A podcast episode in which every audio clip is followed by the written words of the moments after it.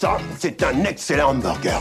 C'est bon la goutte Kept you waiting, huh? Si je devais me faire dessus dès que les parents gueulent, je ferais pas prof. If you want to be a hero, you need to have dreams.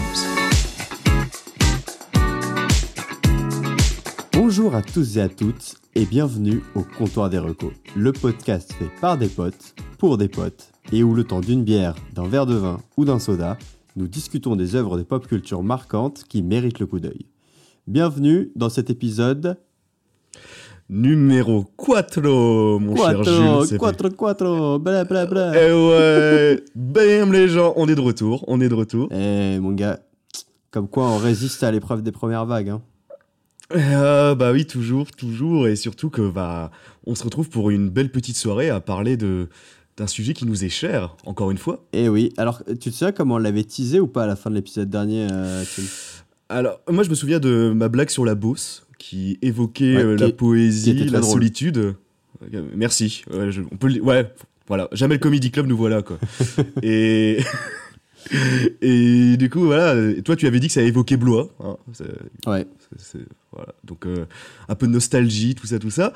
Mais du coup, bon, là comme vous le savez, on a publié euh, le teasing sur Instagram, sur Facebook, avec le petit montage qualitatif euh, de mon cru. Ça a peut-être donné des idées à certaines personnes sur dont quoi on avait parlé sur cet épisode. Mais bon, Alors oui, Là, le euh, moment- c'est le cas Oui. d'ailleurs, parce que figure-toi que j'ai reçu un message Insta d'une certaine Clara J. Clara J. qui va, on la, on la nommera pas, on, on préfère conserver son, son anonymat, pardon, euh, mais qui m'a, euh, qui m'a dit, euh, je crois qu'elle m'a envoyé genre ouais ou un truc comme ça, et je lui ai dit, je lui ai dit, Ah. tu sais de quoi on va parler, et elle m'a dit ah mais vous allez parler de non non non, Oh, Et- mais, mais dingue. Mais, oh, mais attends, mais mec, ça veut dire que. Ah, elle l'avait, mais, mais du coup, gros, franchement, ça rejoint l'idée que t'avais.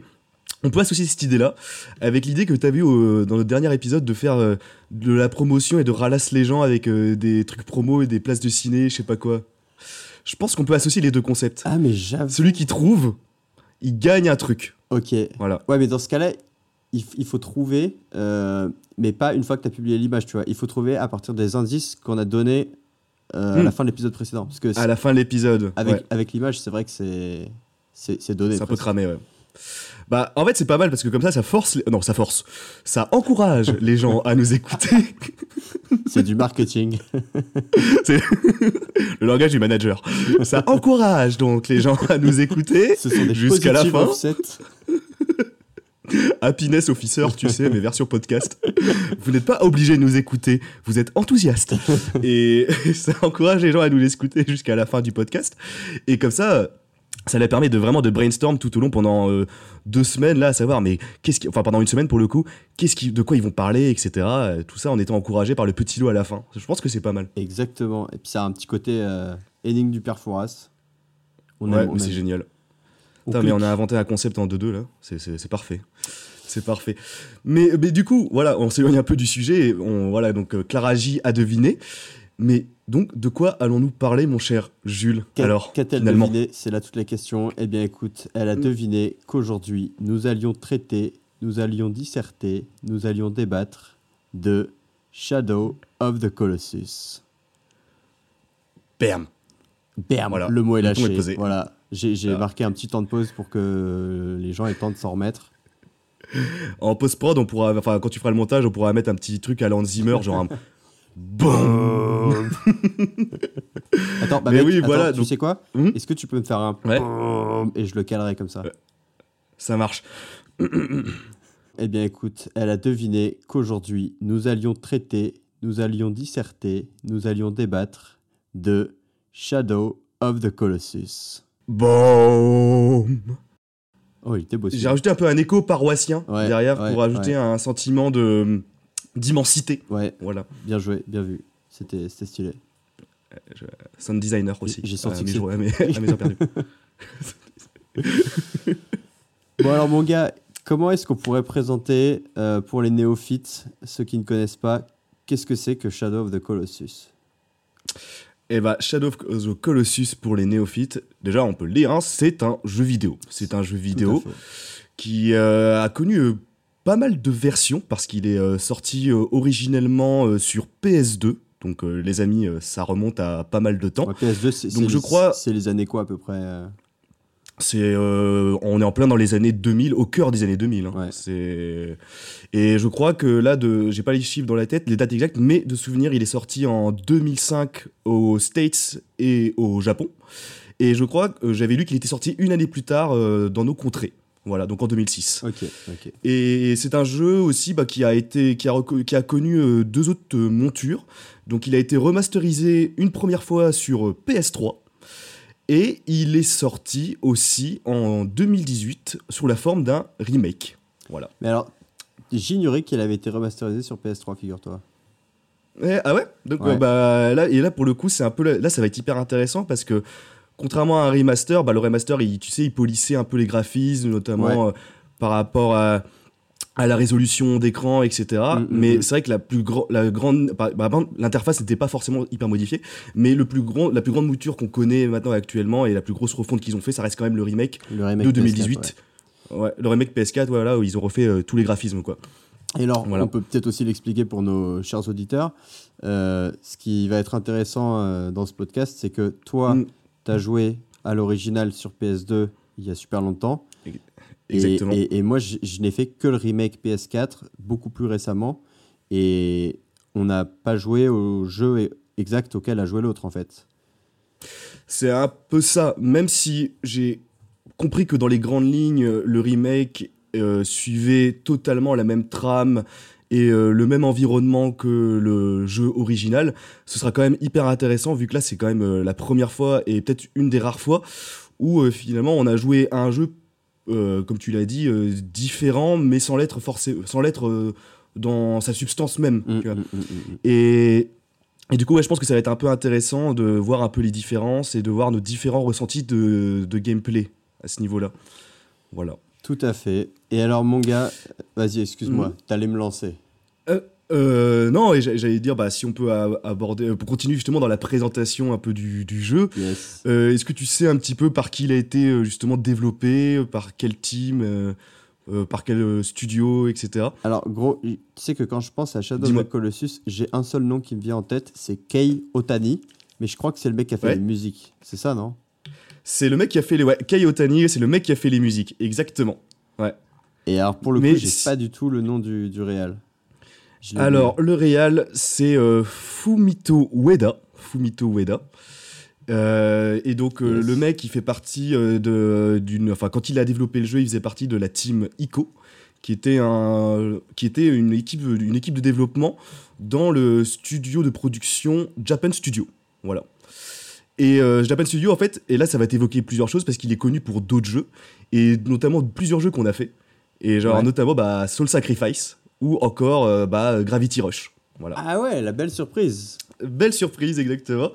Et euh, bon, là, ça va parler plus à ton frère euh, Félix qui adore ce jeu. C'est aussi l'équipe qui a été à charge du remake de Demon's Souls, sorti en 2020, que j'ai vu. Voilà. Du coup, en fait, voilà, gros, studio, gros studio de production finalement. Donc, c'est la team Japan Studio, c'est ça? C'est la team Japan Studio, ouais, exactement, qui a, euh, qui a produit ce jeu et euh, bah, est développé à travers euh, une de leurs teams de développement qui est Team ICO, spécifiquement. Ok. Voilà. Et, et, dirigé par le fameux Fumito Ueda que j'ai précité. Ok, et alors Fumito Ueda, de ce que j'en sais, il est connu en fait essentiellement pour les jeux qui tournent autour de la galaxie Shadow of the Colossus, c'est ça? C'est totalement ça, vieux, parce qu'en gros, euh, Fumito Ueda, en gros, si on peut résumer un peu ce, di- ce directeur qui a marqué le monde vidéoludique, parce que là, je pense qu'on peut quand même faire une petite partie sur lui, parce qu'il le mérite. Euh, en gros, ce gars, bah, effectivement, il est connu un peu dans tout ce qui est autour de Shadow of Colossus, parce qu'il a développé principalement trois jeux. Donc, euh, son enfin, il a dirigé principalement trois jeux. Donc, bah, son premier, c'est Ico. Ouais. Donc d'où le nom en fait de son équipe de développement qui après s'appellera Team ICO en référence à, à leur premier jeu. Le deuxième, euh, celui dont on va parler, Shadow of Colossus. Et le dernier, The Last Guardian. Donc voilà, que pour le coup je n'ai pas fait. Voilà. Et même ICO en soi, je le précise, je ne l'ai pas fait aussi. Et du coup, bah, en fait, Fumito Ueda, en fait, bah, pour un peu euh, mettre le contexte sur ce fameux personnage, bah, c'est un gars euh, qui est connu dans cette galaxie euh, autour de Shadow of Colossus et notamment dans le paysage jeu vidéo ludique parce que quand on parle à la question en fait, est-ce que le jeu vidéo est un art C'est généralement euh, dans la presse spécialisée ou dans la- on va dire dans les gamers, c'est le premier nom qu'on va citer parce que il- on le cite comme quelqu'un qui a apporté au jeu vidéo un sentiment euh, artistique euh, inégalé, une sensation de jeu unique et surtout hein, aussi une sensation de de gameplay qui s'apparente à de, de la poésie et qui transcende un peu le média sur lequel il est quoi sur Ouais. lequel bah, le jeu vidéo le jeu vidéo en lui-même en fait il transcende le support pour en faire de l'art quoi c'est c'est le premier nom qui vient en tête et, et voilà c'est un peu ce qu'on peut dire sur le Real en bref on en reparlera après mais euh, en gars. bref c'est comme ça qu'on peut le résumer Je crois que tu peux te, te branler sur ta dernière, euh, ta dernière envolée là. C'était magnifique. J'ai les larmes aux yeux. ah, j'ai j'ai dit quelque chose de stylé? Il transcende le support euh, pour en faire de l'art. ah mais c'est vrai quand tu répètes mec ça fait quelque chose Non mais moi, le, c'est le mot transcender, ça me, ça me fait des, des papillons dans le ventre. Mais tu sais qu'il y a plein de mots comme ça que quand on les place, on est content. Genre euh, Ouais. transcender, euh, logoré, des trucs comme. Tu te sens intelligent là, tout d'un coup. ouais, on se sent avec un big cerveau, mec. On se dit putain, là on se sent, euh, on se sent euh, critique. on, se, on se sent littéraire. mais donc voilà, bah, là on a résumé brièvement ce qu'était le directeur. Mais maintenant, bah, on peut rentrer, je pense, un peu dans le synopsis. euh, hors, sans spoil du jeu. Donc, mon cher Jules, comment on pourrait résumer euh, très brièvement euh, Shadow of Colossus? Eh ben mon gars, j'ai envie de te dire, tout est dans le titre. Bah, C'est bien dit. Voilà, Voilà, on, peut s'arrêter le là. podcast. On- on passe- Abonnez-vous, lâchez des pouces bleus. Voilà, c'est bon. pas- Tout est dans le titre. Ouais. Je pense que c'est un running gag qu'on peut faire à chaque fois qu'on fait un podcast, en fait. hein. Euh, ouais, mais là quand même, enfin non. Ouais, non, en vrai, Re- en vrai, non. re- revenons sérieux, enfin redevenons sérieux. Mm.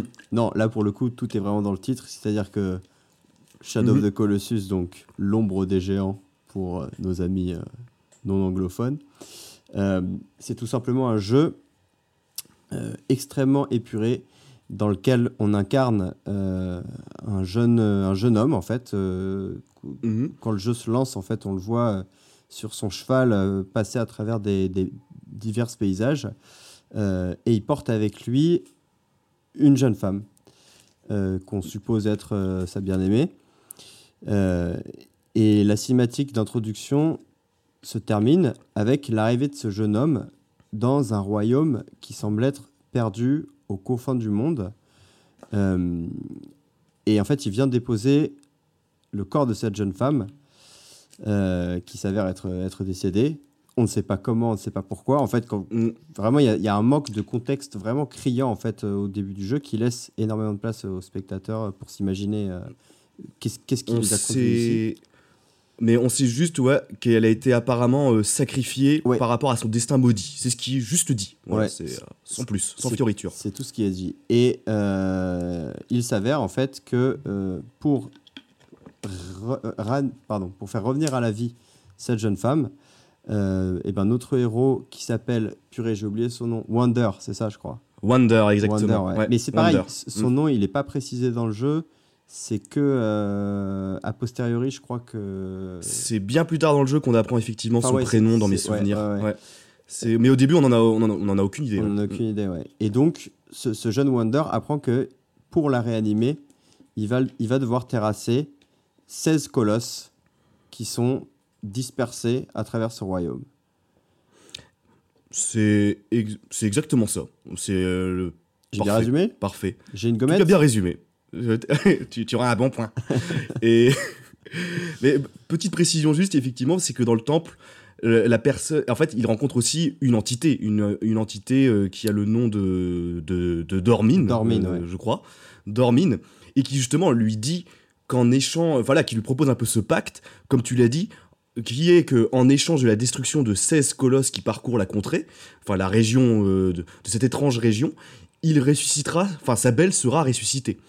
Et petite phrase qu'il laisse entendre, il laisse aussi, je- quand j'ai revu les cinématiques hier, euh, enfin avant-hier, ça m'avait plus ou moins marqué, il lui laisse entendre, avant que le, notre héros débute sa quête, que justement, euh, ce qu'il va accomplir euh, nécessitera beaucoup plus de sacrifices qu'il n'imagine.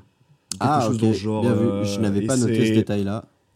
Et euh, c'est effectivement, bah, là, ça, ça n'évoque, enfin, pour ceux qui n'ont pas joué au jeu, ça n'évoque pas grand chose, mais c'est très très important pour la narration, pour la suite, et pour la suite de notre podcast aussi. Donc, euh, détail important, détail important. Mais voilà, bon, on- très bien résumé, très très bien résumé. Voilà, euh, on peut peut-être euh, pousser un petit peu plus, toujours sans spoiler, parce que Mm. c'est quand même quelque chose qui est assez connu, en disant que, je disais au début que c'est un jeu extrêmement épuré, dans le sens où, contrairement à la plupart des autres jeux, donc c'est en monde ouvert, donc c'est-à-dire que vous avez une, euh, enfin, il y a- voilà, il y a une- un terrain immense, un terrain de jeu immense, dans lequel vous pouvez vous déplacer, Euh, et en fait, mis à part ces 16 colosses, vous n'allez pas croiser une seule vie sur toute Mhm. l'entièreté de la map.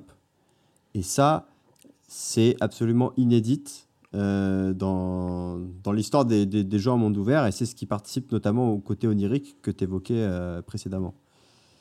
Bah, ça, c'est, ça, c'est totalement ça, parce que c'est vrai qu'à l'heure actuelle, quand on parle de monde ouvert, et euh, bon, là, ce- cette, analyse- cette micro-analyse va un peu parler, plus parler aux, gamers qui nous écoutent, c'est qu'actuellement, dans le monde du monde ouvert, bah, c'est vrai que quand on parle de ce genre de, de vidéo, de jeux vidéo, euh, ça évoque de grands mondes, etc., mais vraiment vivants, c'est-à-dire euh, avec des villes, des PNJ, beaucoup de quêtes annexes, euh, de mobs, euh, c'est-à-dire des monstres autres qu'on doit, qu'on doit tuer, euh, farmer parfois pour prendre de l'expérience, etc. Là, Shadow of Colossus a le parti pris de n'avoir strictement rien de tout ça. On croisera, bah, comme tu l'as dit, personne, pas de personnages non joueurs, pas de monstres annexes, pas de ville, et on n'aura surtout aussi pas de quêtes annexes, quoi. Voilà, donc euh, Ouais. comme tu l'as dit, ça résume bien le truc, c'est totalement épuré de toutes ces choses-là. Et, et c'est d'ailleurs assez intéressant à l'heure où euh, c'est un petit peu la course à. Enfin, bon, déjà, c'est un petit peu la mode aujourd'hui du jeu vidéo de faire des open world, alors que c'est pas forcément Totalement. toujours justifié. Et parfois, ça, un, un mauvais open world, en fait, ça peut, ça peut totalement desservir votre jeu, euh, parce que si vous n'arrivez pas à le rendre assez vivant, en fait. Et c'est ça, aujourd'hui, la, la- la course qu'il y a dans ce type de jeu-là, c'est à, à qui arrivera à créer l'open world le plus vivant, le plus divertissant pour les joueurs. Et, et on s'aperçoit Mhm. que en 2005, eh ben, il y a un mec qui, est à, l'avant-garde de tout ça, en fait, au final, euh, à une ère où c'est même pas encore vraiment une mode, euh, les open world, et qui, et qui te pond un truc, euh, enfin, voilà, qui, semblera à côté de la plaque quand tu le mets sur le papier, mais qui, dans son exécution, est juste dingue, Ah, quoi. hum, est juste dingue, c'est ça. C'est ça qui est juste dingue avec ce bah, Fumi- Fumito, c'est Ueda, quand il a fait ce jeu, il a dit, il, il avait une idée, il avait quelque chose de très très précis en tête, et il s'est dit, vas-y, j'ai un concept, je le mets en exécution, euh, je m'attends pas à que ça plaise ou non à beaucoup de gens, enfin, s'en il s'en est fichu, et il a fait son truc à la manière d'un artiste qui compose au début. Il ne pose pas vraiment la question si sa musique va plaire ou, son, ou sa peinture va, être appréciée par euh, moult monde. Il fait ça d'abord pour faire ressentir quelque chose. Et c'est ce qu'il a fait et ce qu'il a exécuté, mais de manière euh, magistrale, quoi. De manière magistrale, on peut le dire. Et on peut aussi peut-être, voilà, toujours sans spoiler, mais euh, évoquer Mm. rapidement aussi ben, ces fameux colosses. Euh, c'est aussi Mm, l'un mm. des, l'un- l'un des intérêts entre guillemets du jeu, c'est-à-dire que vous- on, on se retrouve quasiment tout le temps, à part à quelques exceptions, mais face à des créatures qui font euh, 20, 40, euh, 100 fois notre taille. C'est ça. Et, Mm, mm. et où les combats sont super atypiques parce qu'on se retrouve en fait à, à leur monter dessus euh, pour, les, pour les abattre.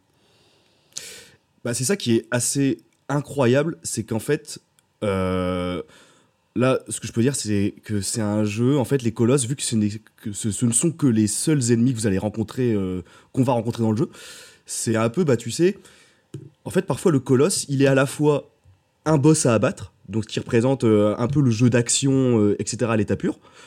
Le fait de grimper sur eux pour pouvoir les combattre, ça représente un peu un côté plateforme. Et aussi, le fait de trouver le moyen de les combattre, t'as un peu aussi un côté énigme, tu vois. Ouais. Et en fait, en, en, en, en un seul colosse, tu regroupes en fait trois phases de gameplay différentes, ou trois, on va dire, manières de concevoir un jeu de Mhm. manière différente. Et ça donne en fait un truc hyper riche. Et tout ça est concentré en une seule bestiole. Tandis que dans un jeu, maintenant, à l'heure actuelle, euh, open world ou autre, ce sont, ce seront généralement des phases de jeu qui seront un peu euh, diversifiées ou euh, euh, mis euh, un peu tout au long du jeu, quoi. Voilà. Tandis que là, ce genre de colosse représente en fait voilà, à la fois un ennemi, le niveau et une énigme. Ouais. Du coup, je trouve ça mais merveilleux. C'est une belle grille de, c'est une belle grille de lecture effectivement. Euh, j'avais pas songé, enfin je l'avais pas vu de cette manière, mais tu as, tout à fait raison. Ça, ça regroupe trois aspects euh, qu'aujourd'hui on pourrait retrouver étalé à différentes étapes dans le jeu, dans les jeux actuels. Mhm. Mais euh, ouais, ouais, ouais. Et, Totalement et- concentré, ouais. Et il faut dire que bah il y a vraiment certains colosses où il faut te creuser les méninges quoi pour. euh, Ah bah, euh, Pour bah, trouver t'en leur- parfois. hein. Ouais, ouais, ouais. On, on peut dire que euh, il y en a certains, euh, bah déjà, euh, comme, euh, comme tu l'as si bien dit, ils font parfois euh, deux fois ta taille, ils sont, enfin même deux fois, voire 50 fois ta taille. Déjà, quand tu le vois à l'écran, t'es hyper impressionné, t'es en mode, mais un peu à la David contre Goliath, en mode, mais qu'est-ce que, euh, dans quoi je me suis fourré, quoi Mm. Euh, comment je vais m'en sortir? C'est ça, euh, cette sensation-là est juste, euh, bah, juste grisante. Voilà. C'est tout à fait jouissif, ouais. Et, euh, et alors, euh, comment est-ce que tu as, découvert toi, mon gars? Parce que je pense que tu as découvert avant moi pour le coup. Hein. Ouais, bah mec, moi gros, je l'ai découvert euh, d'une manière un peu spécifique. Donc euh, je le dis tout de suite, je j'y ai pas joué sur PS2. Alors, le jeu est sorti sur, P- sur PS2, mais je n'y ai pas joué sur Ah, PS2. Il est un Je l'ai découvert d'une. ah Ouais, je suis, euh, ouais, je suis un parjure, voilà, je- un apostate. En gros, je l'ai découvert quand on m'a décou- quand on m'a offert mon premier PC, c'était en troisième. Ouais. Et grâce à ce premier PC, en fait, j'ai pu découvrir toute une gamme de jeux auxquels je n'avais pas accès. C'est-à-dire déjà les jeux PC purs et durs, et aussi euh, grâce aux joies de l'émulation. De- je ne vais pas citer l'émulateur pour éviter d'avoir des problèmes, mais j'ai pu en fait télécharger un émulateur de PS2 Ouais. et avoir accès, on va dire, à toute une catégorie de jeux qui me faisait baver quand j'étais gosse et euh, auquel j'avais euh, auquel j'avais totalement accès et du coup j'avais un univers devant moi qui était énorme Après avoir Et, acheté euh, les CD originaux, bien entendu.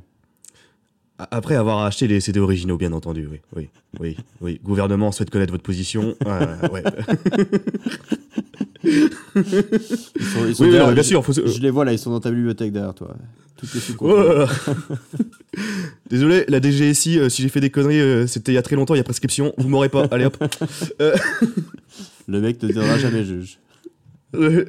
oups, ça y est. Ouais, bon, voilà, ouais, euh, l'enquête de moralité, c'est après l'admissibilité. euh, Mais bref.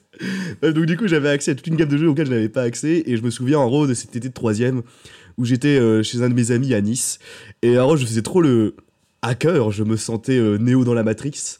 Et euh, je m'amusais avec un site où on pouvait télécharger des trucs. bon, Torrent, allez, je le nomme. Torrent.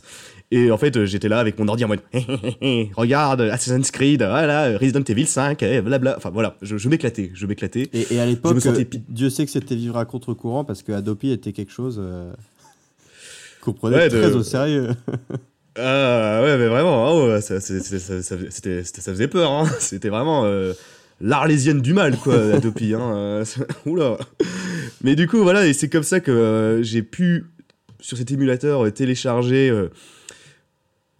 Shadow of Colossus et j'ai pu donc jouer à ce magnifique euh, jeu.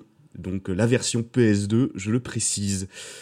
Et donc là, bah, hyper intéressant parce que maintenant je vais te poser la question, mon Jules, comment t'as découvert ce jeu? Et, et là, c'était hyper intéressant parce que, comme on l'a dit précédemment, toi, t'as pas joué à la version PS2, Et tu non. es passé directement euh, sur la nouvelle version, enfin sur la version la plus récente finalement.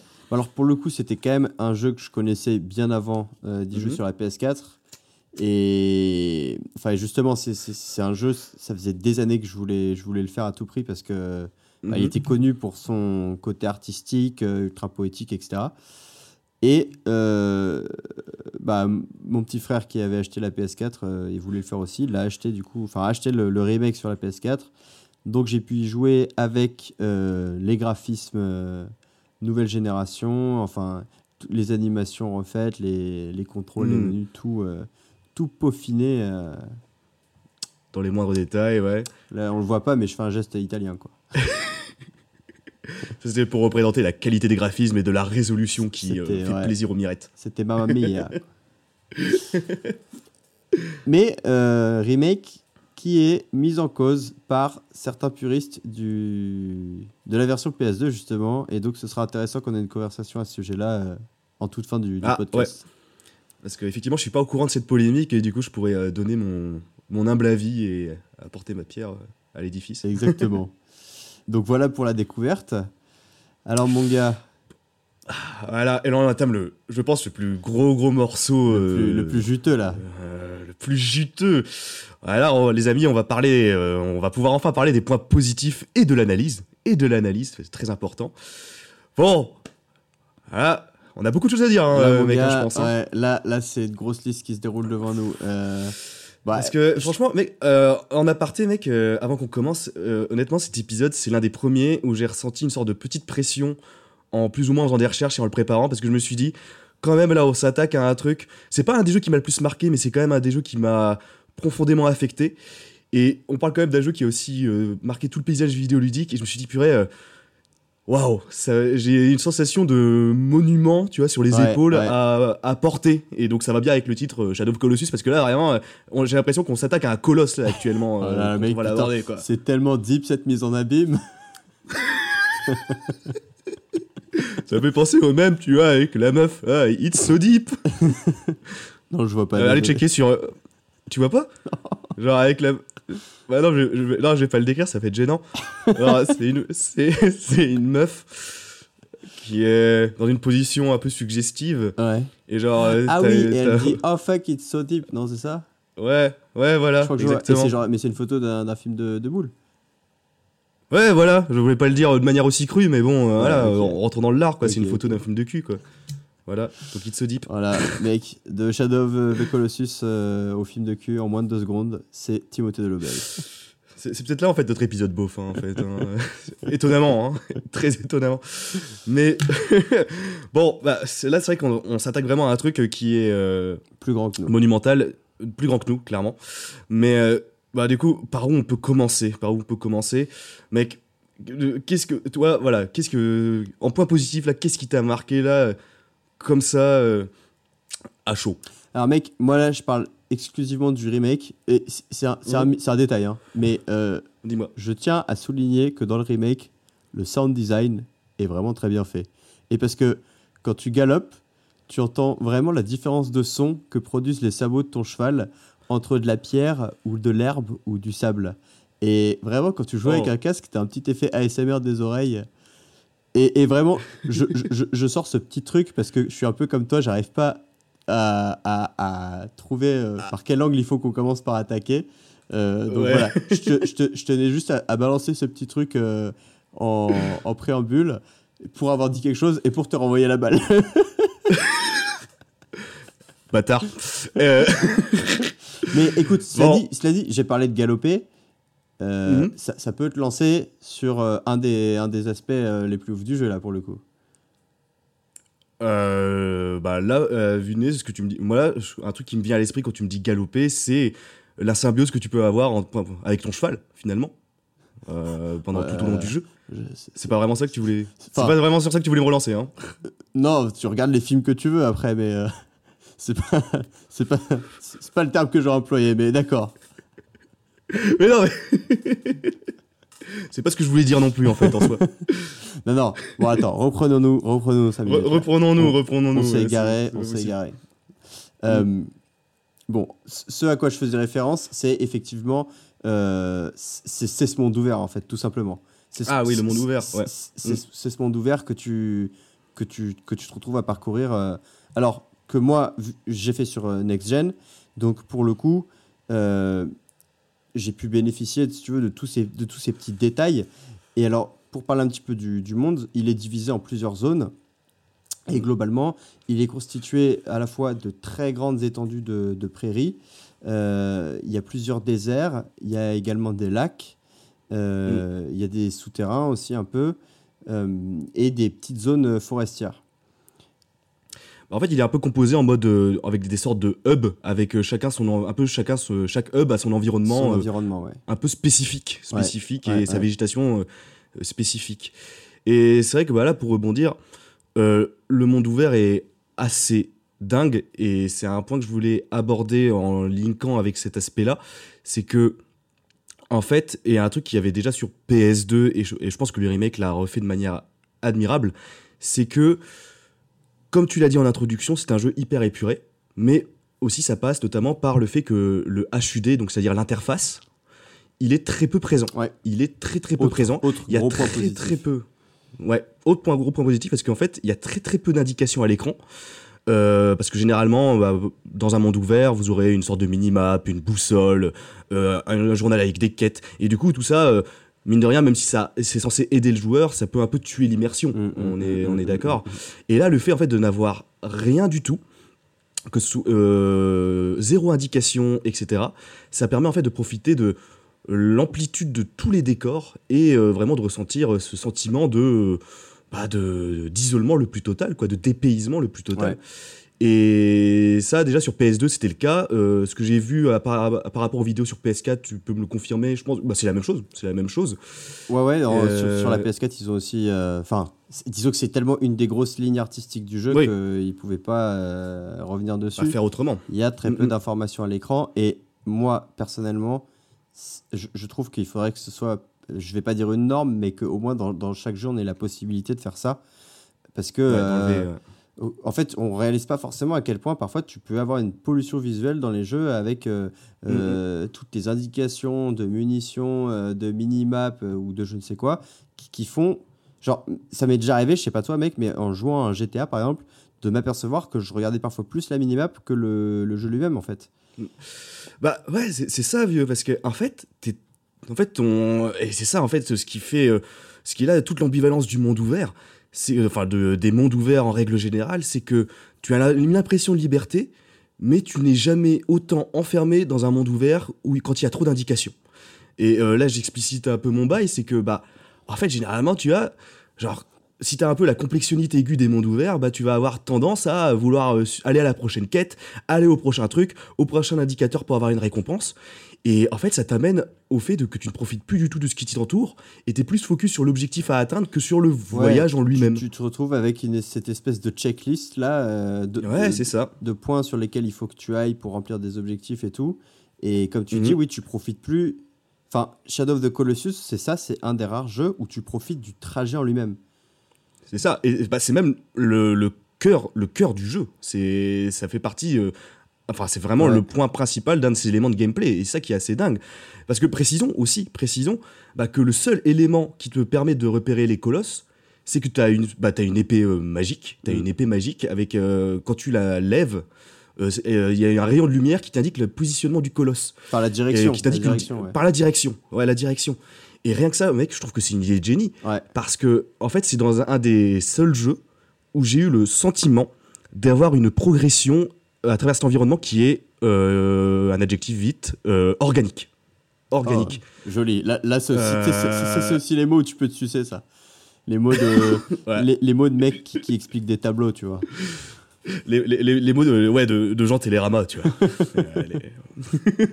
Euh, mais, ouais, mais... ouais, parce que organique, gros.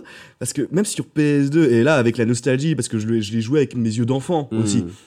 Mais, mais je me souviens que quand je progressais à travers la forêt, à travers euh, les déserts, etc., avec la seule indication de direction avec l'épée, etc., bah, j'avais vraiment la sensation de me balader et euh, de suivre une sorte de boussole où j'étais paumé dans une petite forêt ou dans plein désert et que je- devais me débrouiller pour trouver ma route. Mm, mm, Et, mm, et ça, mm. cette sensation-là de pas être sur des rails et euh, de pas euh, suivre la minimap euh, avec un trajet euh, qui va dire ouais c'est le plus court, vas-y gros, Euh, vas-y vite même.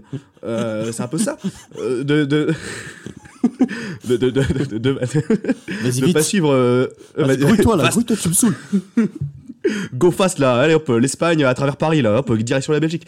mais, voilà, et, et ça, et ça c'est dingue parce que en fait c'est un jeu qui te permet de prendre le temps de choisir les endroits par où tu veux passer.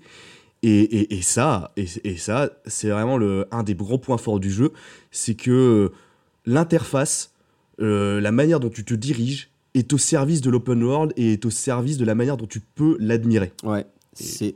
Voilà. Et tout est résumé dans cette phrase. Vraiment. euh, j'ai- j'ai- Je peux te sucer? Ouais, euh, hop, open bar, ah, c'est parti. Euh, Vas-y. Euh, non, mais j'aurais vraiment pas mieux dit. Et enfin, moi, c'est le premier jeu, je crois, que j'ai fait euh, dans lequel j'ai commencé à vraiment, tu sais, genre juste marcher. Tu vois, genre. Mm. euh, Mhm. Alors que, au contraire, en général, les open world ont tendance à, à t'inciter à, comme tu dis, à aller le plus vite possible à l'objectif, là où tu dois faire la mission, je sais pas quoi. Donc, tu es tout le temps soit en train de Mhm. courir, soit en train d'essayer de choper un véhicule pour aller plus vite, etc. Là, c'est la première fois dans un jeu que je, je- je descendais de mon cheval à pied, ou je restais dessus, mais juste je marchais. je, je, je faisais pas en sorte d'aller le plus vite possible là où je devais me rendre, mais juste je profitais de, du, du graphisme, de, de l'environnement et, et- et du voyage en lui-même, en fait. quoi. C'est ça qui est incroyable. Mm, mm, mm. C'est ça, qui est incroyable ouf, avec ouais. ce jeu. Et, et, et je crois, enfin vraiment, moi dans la version PS4, et c'est peut-être d'ailleurs un petit regret, euh, c'est qu'il y a vraiment il y a une zone de forêt en fait. Euh, Mhm. je- et je trouve que c'est la plus belle zone de forêt que j'ai jamais vue dans un jeu. Euh, je la trouve tellement, comme tu dis, organique, euh, tellement. Enfin, parce que tu sais, en général, les, les forêts dans un jeu, ça peut vite ressembler à, à plein de modèles, euh, tu vois, d'arbres ou, ou Ouais. d'herbes qui sont copiés-collés euh, Qui, sur se, une qui vaste se zone ressemblent, et- ouais. Mm, voilà, mm, et mm. t'as- jamais l'impression. Là, vraiment, alors c'est pour ça que je dis que ça regresse, parce que c'est une petite zone, donc c'est aussi compréhensible qu'ils aient pu aussi bien la, la modéliser.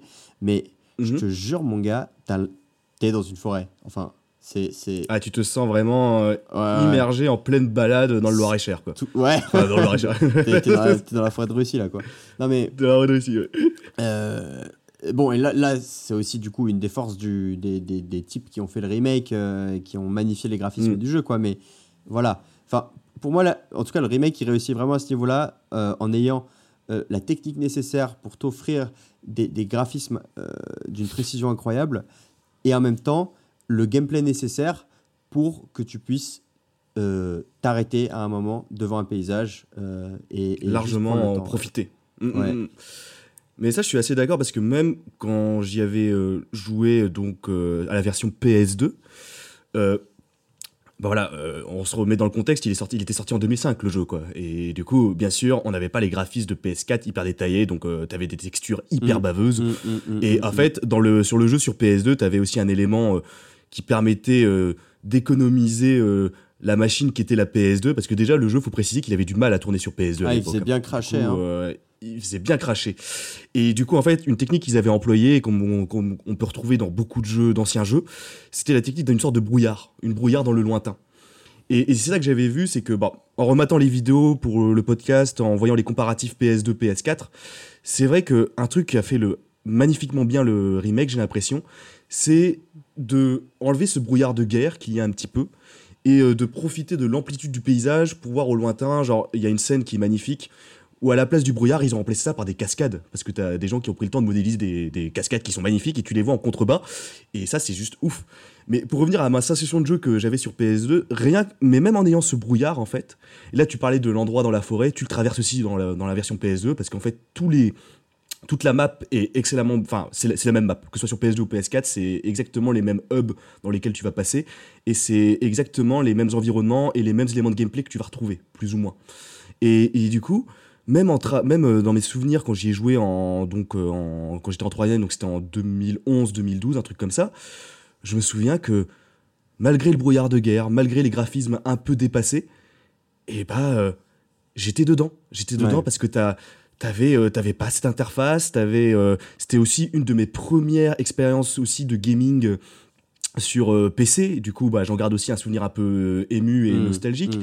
Et du coup, en fait, j'étais en mode, ah purée, premier monde ouvert où, où je sens cette, où je sens ce sentiment de- d'intégrale liberté et de me balader là où je veux, etc. Et, et, et- et ça, en fait, et ça, je- et ça, en fait, je- plus j'avance dans ma vie de gamer, plus je joue à des jeux vidéo et après j'en ai traversé beaucoup des mondes ouverts par la suite. T'as pas mal baroudé. Euh, j'ai pas mal, barou- ah, j'en ai mangé des kilomètres à travers les RPG. hein.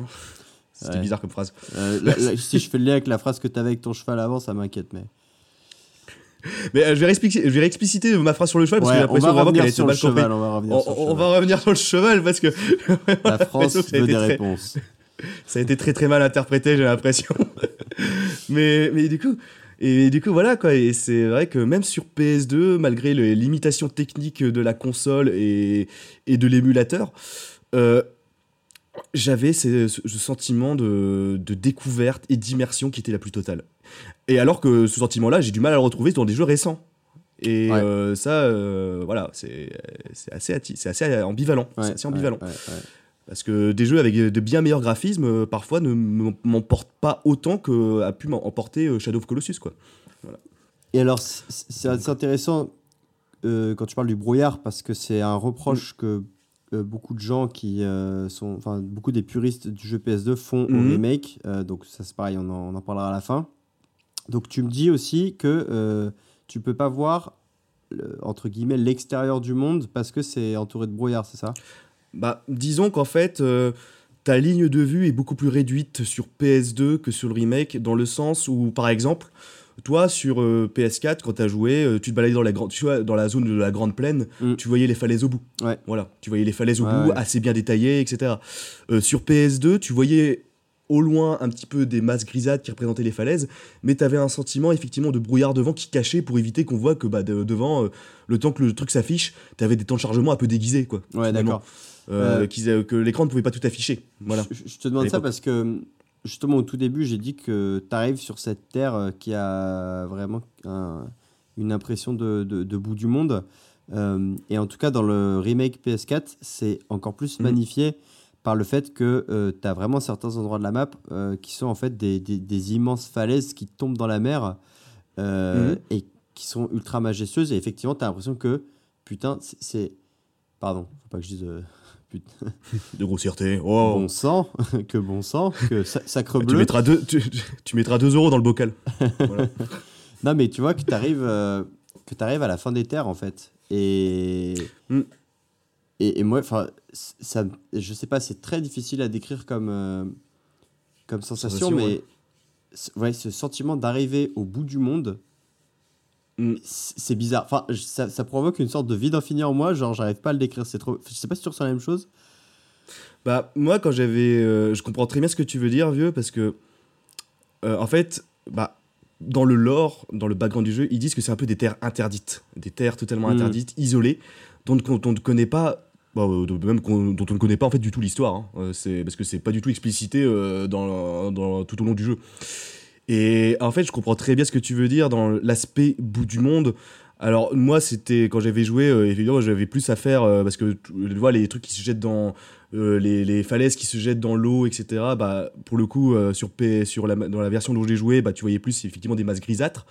Mais en fait, le fait de savoir déjà, et je pense que c'est ça en fait, le fait de savoir que tu es dans une terre isolée, sans aucune humanité, euh, sans aucune présence humaine, et le fait de savoir qu'en fait bah, tu es tout seul dans une quête un peu épique, et le fait de voir de ces paysages, moi le brouillard de guerre, toi euh, ces paysages magnifiques euh, qui, où tu as l'impression de bout du monde, ça te donne cet aspect de solitude le plus total et euh, de mélancolie intense quoi. De mélancolie intense. Et je pense que c'est vraiment le terme qui revient le plus souvent et la sensation que, que j'ai ressentie le plus en jouant à ce jeu, c'est la mélancolie. C'est Ouais. vraiment.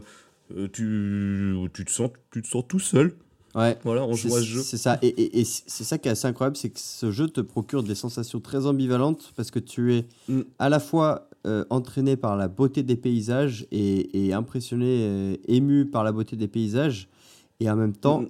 vraiment mis face à ta propre solitude. Et, ça te crée ce mélange d'admiration et de mélancolie. Il est vraiment. Ouais, m- m- il est- il est je le retrouve dans aucun autre jeu. Enfin, il est propre à ce jeu-là, vraiment.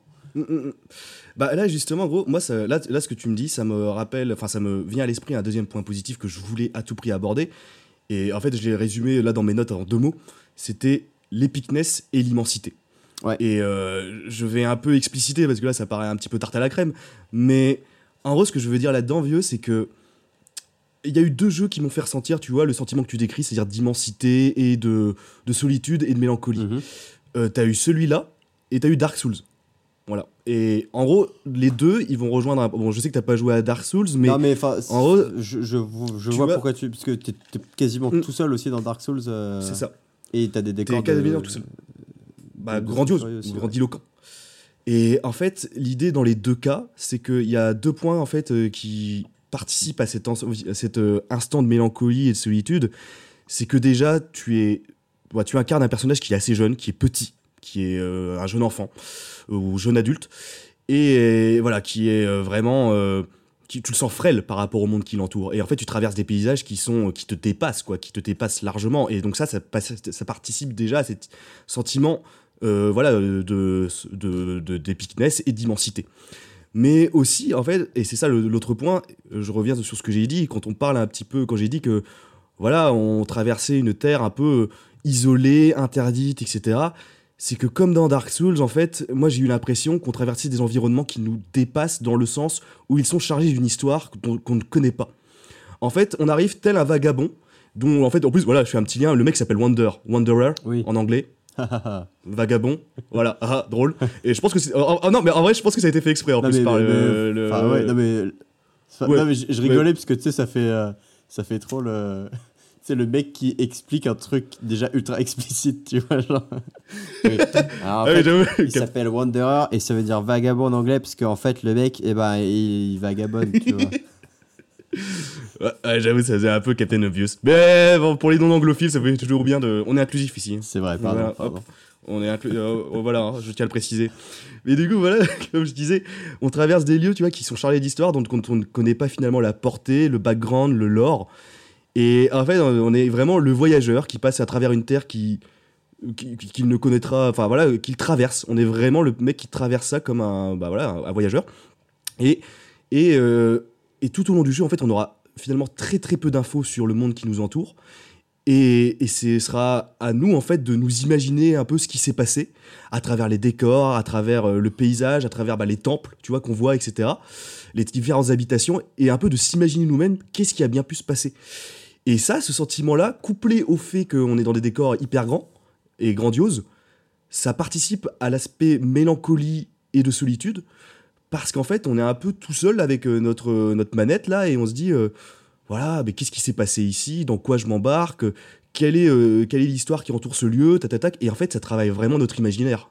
Et ça, c'est ouf, parce qu'on on se vient à se parler soi-même en jouant à ce jeu, quoi, finalement. C'est- Ça, c'est vrai. Et on a souvent tendance à dire euh, que justement le jeu vidéo, c'est une des critiques qu'on fait souvent aux médias, que ça tue l'imagination. Ce jeu, ce jeu-là, pour le coup, au contraire, effectivement, par son caractère ultra épuré, au niveau scénaristique et au niveau Mhm. du, du monde dans lequel tu, tu, tu, tu- te meus, euh, Ouais. bah, t'incite à imaginer tout un tas de scénarios possibles, en fait. Et, ouais, et c'est ça qui est dingue, parce que, bah, t'es- ça on l'a dit, mais t'as peu d'infos de narration, t'as peu de trucs qui te disent qu'est-ce qui s'est passé. Et, et en fait, tu dois un peu euh, supputer, quoi, euh, genre. euh, et, imagi- et euh, voilà, et se dire, ah bah peut-être, nanana, et du coup, euh, tu te fais un peu, enfin, tu te crées ton mythe, tu te crées totalement ton mythe. Et- Et, Et c'est même, ça, c'est ouf. c'est même déroutant euh, parce que bon toi tu y as joué jeune donc euh, ça a peut-être moins, moins d'impact mais Mhm. c'est vrai que moi quand j'y ai joué j'ai été vachement dérouté par, par, par, ce, par cet aspect-là du jeu en fait par ce caractère qui te donne très peu d'informations parce qu'aujourd'hui justement on est beaucoup habitué à avoir des Ouais. notamment dans les open world des, des scénarios ultra oh, pas toujours passionnants en plus hein, mais euh, voilà ultra Bah, alambiqués euh. hyper verbeux, quoi, avec beaucoup de narration. Ouais, euh, ouais, ouais. Et, et donc là, d'avoir un truc qui, qui, qui prend complètement le revers de ça, ça, ça peut avoir un côté déroutant. C'est totalement déroutant, ouais. c'est totalement déroutant.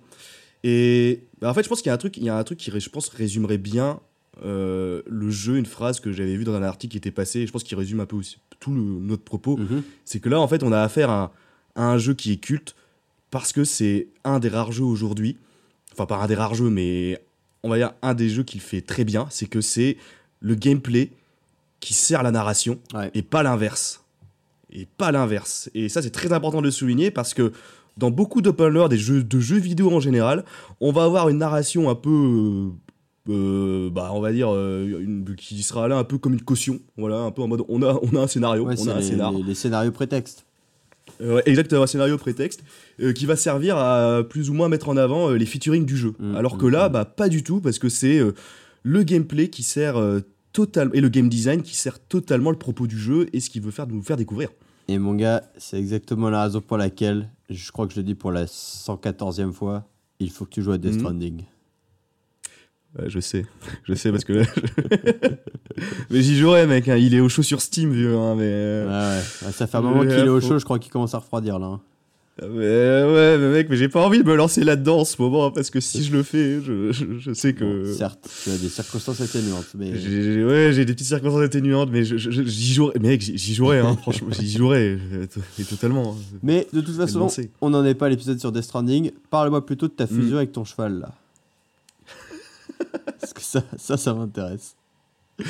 Ouais, bah, ce que je voulais dire en intro, maintenant je vais un peu expliciter, la parole est à la défense. Euh, avant de dire que j'ai des penchants euh, un peu bizarres, euh, sur, où je traîne sur des sites obscurs, euh, avec des kinks un peu chelous. Ce que je voulais dire par rapport à la symbiose avec le cheval, c'est qu'on l'a pas dit en intro, mais le seul compagnon qu'on aura tout au long de notre route, c'est effectivement un cheval qui nous servira au- tout au long de notre trajet. Et, et ça, en fait, ils en ont fait un élément de gameplay. Pardon? Ouais, justement, de nos trajets et aussi de nos combats. et de nos com- et de nos combats. Et en fait, voilà, ouais, ça, hyper important de le souligner, c'est vraiment le seul compagnon qu'on aura. Et un truc que je voulais dire, c'est que de base, Fumito Ueda, quand il avait créé le jeu, il avait conçu le cheval comme vraiment un moyen de locomotion, etc., en mode euh, un élément de gameplay, une sorte de feature. Et euh, au final, quand le jeu est sorti sur PS2, euh, les gens, euh, les joueurs, ont eu beaucoup plus d'attachement au cheval qu'ils ne l'auraient imaginé. Euh, ce qui, entre parenthèses, en anecdote, a en gros, euh, c'est grâce à ça qu'il a eu l'idée de créer euh, The Last Guardian par la suite. Ah ouais, tu as une sorte vraiment de. euh, dans ce jeu où en gros tu as une. Tu as, une, tu as une collaboration la plus totale entre une créature et un humain. Voilà. Et du coup, ça partait sur le fait que. Bah, ça partait de cette idée-là qu'en fait, euh, il était vraiment étonné qu'il y avait une réelle, euh, un réel profond attachement des joueurs à ce cheval. Et en fait, c'est ça, en fait, c'est totalement lié à ce qu'on vient de dire, c'est que vu qu'on se sent un peu seul dans ce jeu, euh, et qu'on a un aspect hyper mélancolique, le fait d'avoir ce seul compagnon qui nous suit tout au long de notre quête épique, et bah mine de rien, au fur et à mesure, moi même sur PS2 j'ai eu ce, ce sentiment, c'est qu'on s'y attache vraiment à cette petite créature.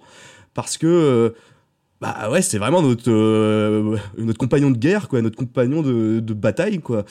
Et ce que je voulais dire là-dedans, c'est que en plus sur PS2, alors là je sais pas du tout sur PS4, mais c'est que le cheval, en fait, il a une manière. Enfin là, ça peut être aussi un point négatif, mais apparemment c'est justifié par son propos, c'est que le cheval, il a une maniabilité dégueulasse. Et que en gros, le cheval, par exemple, quand tu le contrôles, il se rebiffe un peu, tu vois, genre il, a un temps de latence quand tu essaies de le contrôler. Et du coup, t'as vraiment pas l'impression finalement de piloter une voiture. T'as vraiment l'impression de contrôler un animal, vraiment euh, qui a son identité propre, tu vois. Donc on revient sur l'organique. Sur leur, voilà, exactement l'aspect organique. Parce que dans la plupart des jeux vidéo, pour pas les citer Assassin's Creed, euh, quand tu conduis un cheval, t'as vraiment l'impression de conduire euh, ta Peugeot 206 sur l'autoroute, quoi. Et euh, du coup, euh, c'est vrai que ça fait. c'est vrai que voilà, quoi. Voilà, on recule, on avance, on passe la troisième, passe la seconde. Euh, là, on n'a pas du tout ce sentiment-là avec le cheval dans Shadow of Colossus, parce que le cheval, il fait un peu. Parfois, quand tu vas aller près d'une falaise, il va un peu se rebiffer. Euh, parfois, quand tu vas sauter un peu trop, il va avoir un petit instant de, de, de latence. Et du coup, ça, ce qui peut être considéré comme un élément négatif aussi, hein, parce que parfois en termes de gameplay c'est casse-couille, mais, mais ça participe aussi à l'aspect hyper immersif, organique, et l'aspect, comme je le disais, symbiose avec le cheval. Parce que tu as vraiment l'impression que tu as deux êtres qui communiquent, et tu as deux êtres qui collaborent, plus que le mec qui conduit une bagnole. Quoi. Alors, euh, et c'est ça qui, pour moi, c'est un point positif, ça, tu vois, le cheval. Alors, C'est euh, trop génial. C'est, c'est, fallait, fallait le caser. Euh, Fallait le caser. C'est justement aussi un des points intéressants dans lequel on, on reparlera à la fin, euh, parce que mm. il y a des différences de jouabilité entre euh, le remake et l'original. Et le cheval en fait Ah, au partie. niveau du cheval. Ouais, ouais, ouais. D'accord, ok. Mais, mais voilà, bah ok, moi j'avais pas eu, enfin justement j'avais pas eu ces, j'avais pas ressenti ces éléments de gameplay. Effectivement, il y a la relation quand même avec le cheval au-delà de ça qui est, enfin voilà, c'est ton, c'est ton seul, c'est ton seul srab euh, dans toute cette, euh, C'est ça. Dans ouais. tout ce monde, euh, ça. euh, ça. donc forcément il y y a un lien qui se crée. euh. Enfin, c'est ça qui est intéressant Qui est aussi, je trouve, tu vois, c'est que tu sais, c'est comme quand on dit souvent que quand on finit les personas ou quoi, euh, et où, Ouais. tu, sais, tu, tu dis au revoir à tes amis imaginaires, enfin, ou, ou alors pour les, gens, pour les gens qui ne jouent pas à des jeux vidéo et qui ont survécu jusqu'à ce, jusqu'à cette 56e minute du podcast, euh, Wow. c'est comme quand on, c'est comme quand on, on finit une série, euh, une série quoi, enfin, on, on- on a le sentiment de laisser partir des gens euh, qui on a, on a passé un vrai moment. Et bah, ce con de cheval, euh, mine de rien, euh, Ils nous faire sortir ce moment. ouais, ouais, ouais, ouais. Il est doué, Mais c'est ouais, vrai. mais c'est ça, c'est- c'est ça, c'est ça. Tu vas nous manquer, bâtard. mais ouais, voilà, et c'est ça qui est, c'est ça qui est, bah, c'est ça qui est dingue. Et euh, on est déjà à la 56e minute. Eh bah purée, Ouais. Waouh, ça va être notre plus long épisode celui-là, hein, je pense. mais c'était sûr. Hein. Mais euh, un autre point que je voulais aborder, et là, à part, gros, c'est un autre élément de gameplay, c'est que bah, bah, pour et là, tu vois, on parlait de sentiments d'immensité, Mhm. etc., d'épicness. Et moi, ce que j'ai ressenti, et ce qui a exacerbé le truc aussi, c'est que les sentiments de solitude sont en grand contraste avec le sentiment quand tu rencontres, en fait, les colosses. Ouais. Et, avec, et là, j'avais vu un article qui résume un peu bien la chose, c'est que tu passes d'un- d'une épicness, une immensité statique au niveau des décors, a une épicness, une immensité mobile Hmm. à travers les colosses. Mm. Et là, quand tu les rencontres, mais là, contraste total, l'explosion, mec, et, et là, Alors, je tiens juste, moi, à, souligner justement, euh, je, je pense que ça doit être pareil sur l'original PS2, mais en tout cas sur le remake Mhm. PS4, le premier colosse que tu rencontres, mon gars, c'est d'une épicness parce que tu Épicness, vois, ouais. tu vois son pied comme ça Ouais. qui se pose à, à- à quelques Débarque, dizaines ouais. de mètres devant toi. Et en fait, il, il- Ouais. il sort comme ça de derrière une, euh, une falaise ou je sais pas ou derrière un arbre ou un Mhm. truc et, et il te fait dos et donc il marche dans la direction opposée à toi et c'est à toi de on t'apprend à utiliser ton arc et donc tu lui décoches une flèche comme ça donc autant dire Ouais. un cure-dent pour lui Ok, non, Euh, ouais.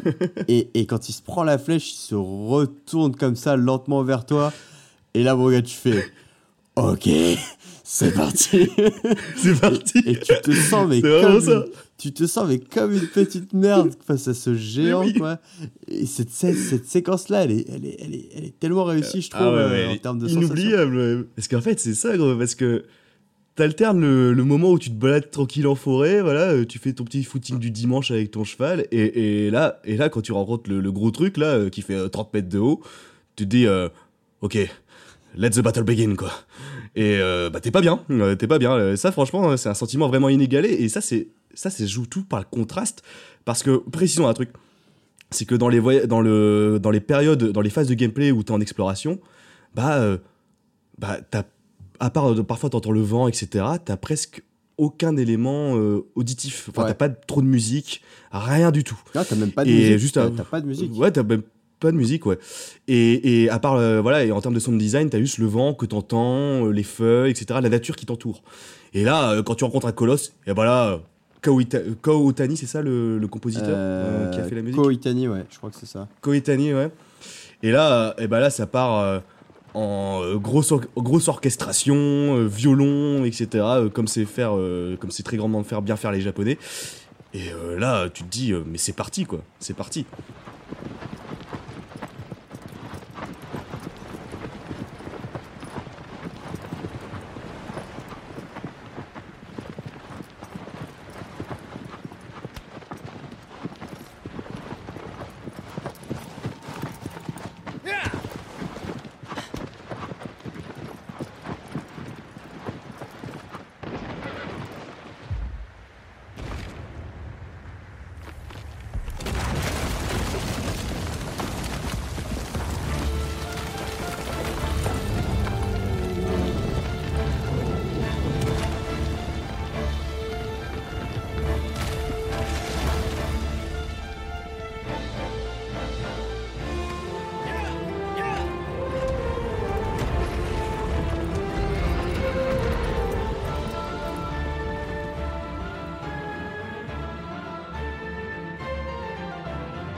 Ça en fait, euh, c'est ça que le contraste pour moi qui fait euh, tout, qui renforce en fait cet aspect d'épicness et d'immensité que tu ressens et qui est très rarement vu euh, dans un jeu vidéo quoi. ouais Très rarement vu dans un jeu vidéo. Ouais, ouais.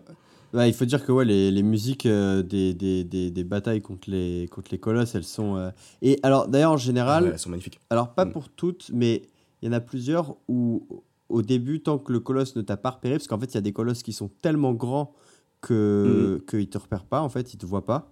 Euh, Mhm. et, et tant qu'ils t'ont pas repéré, tu as une espèce souvent de petite mélodie un peu lente, un peu Ouais. mystérieuse aussi, tu vois, un peu inquiétante en même temps. Enfin, et, et voilà. Et dès que dès qu'ils posent les yeux sur toi ou que, ou que tu les tu les agresses, euh, là c'est voilà les grands orchestres qui qui, qui pop et, Mm. euh, et, et là tu voilà t'as as l'épicness de la de la bata- de, de la bataille qui est, euh, Débarque. qui est lancée quoi. Ouais, ouais.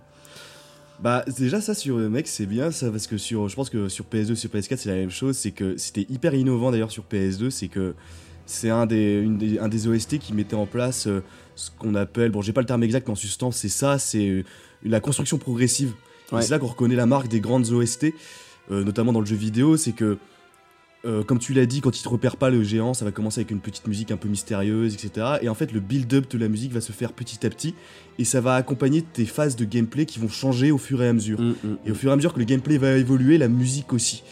Et euh, bah ça, ça, euh, ça c'est magnifique.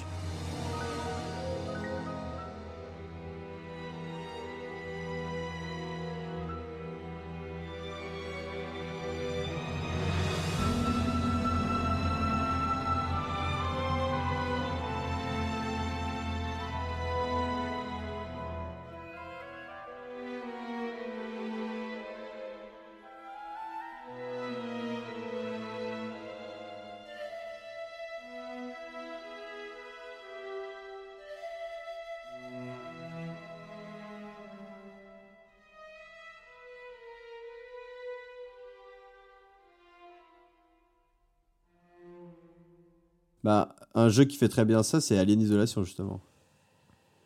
Ouais, encore un jeu. Encore un jeu qu'il faut que tu fasses. c'est bien, comme ça, j'en profite pour te faire ta petite liste. euh. Ouais, petite to-do list, ouais.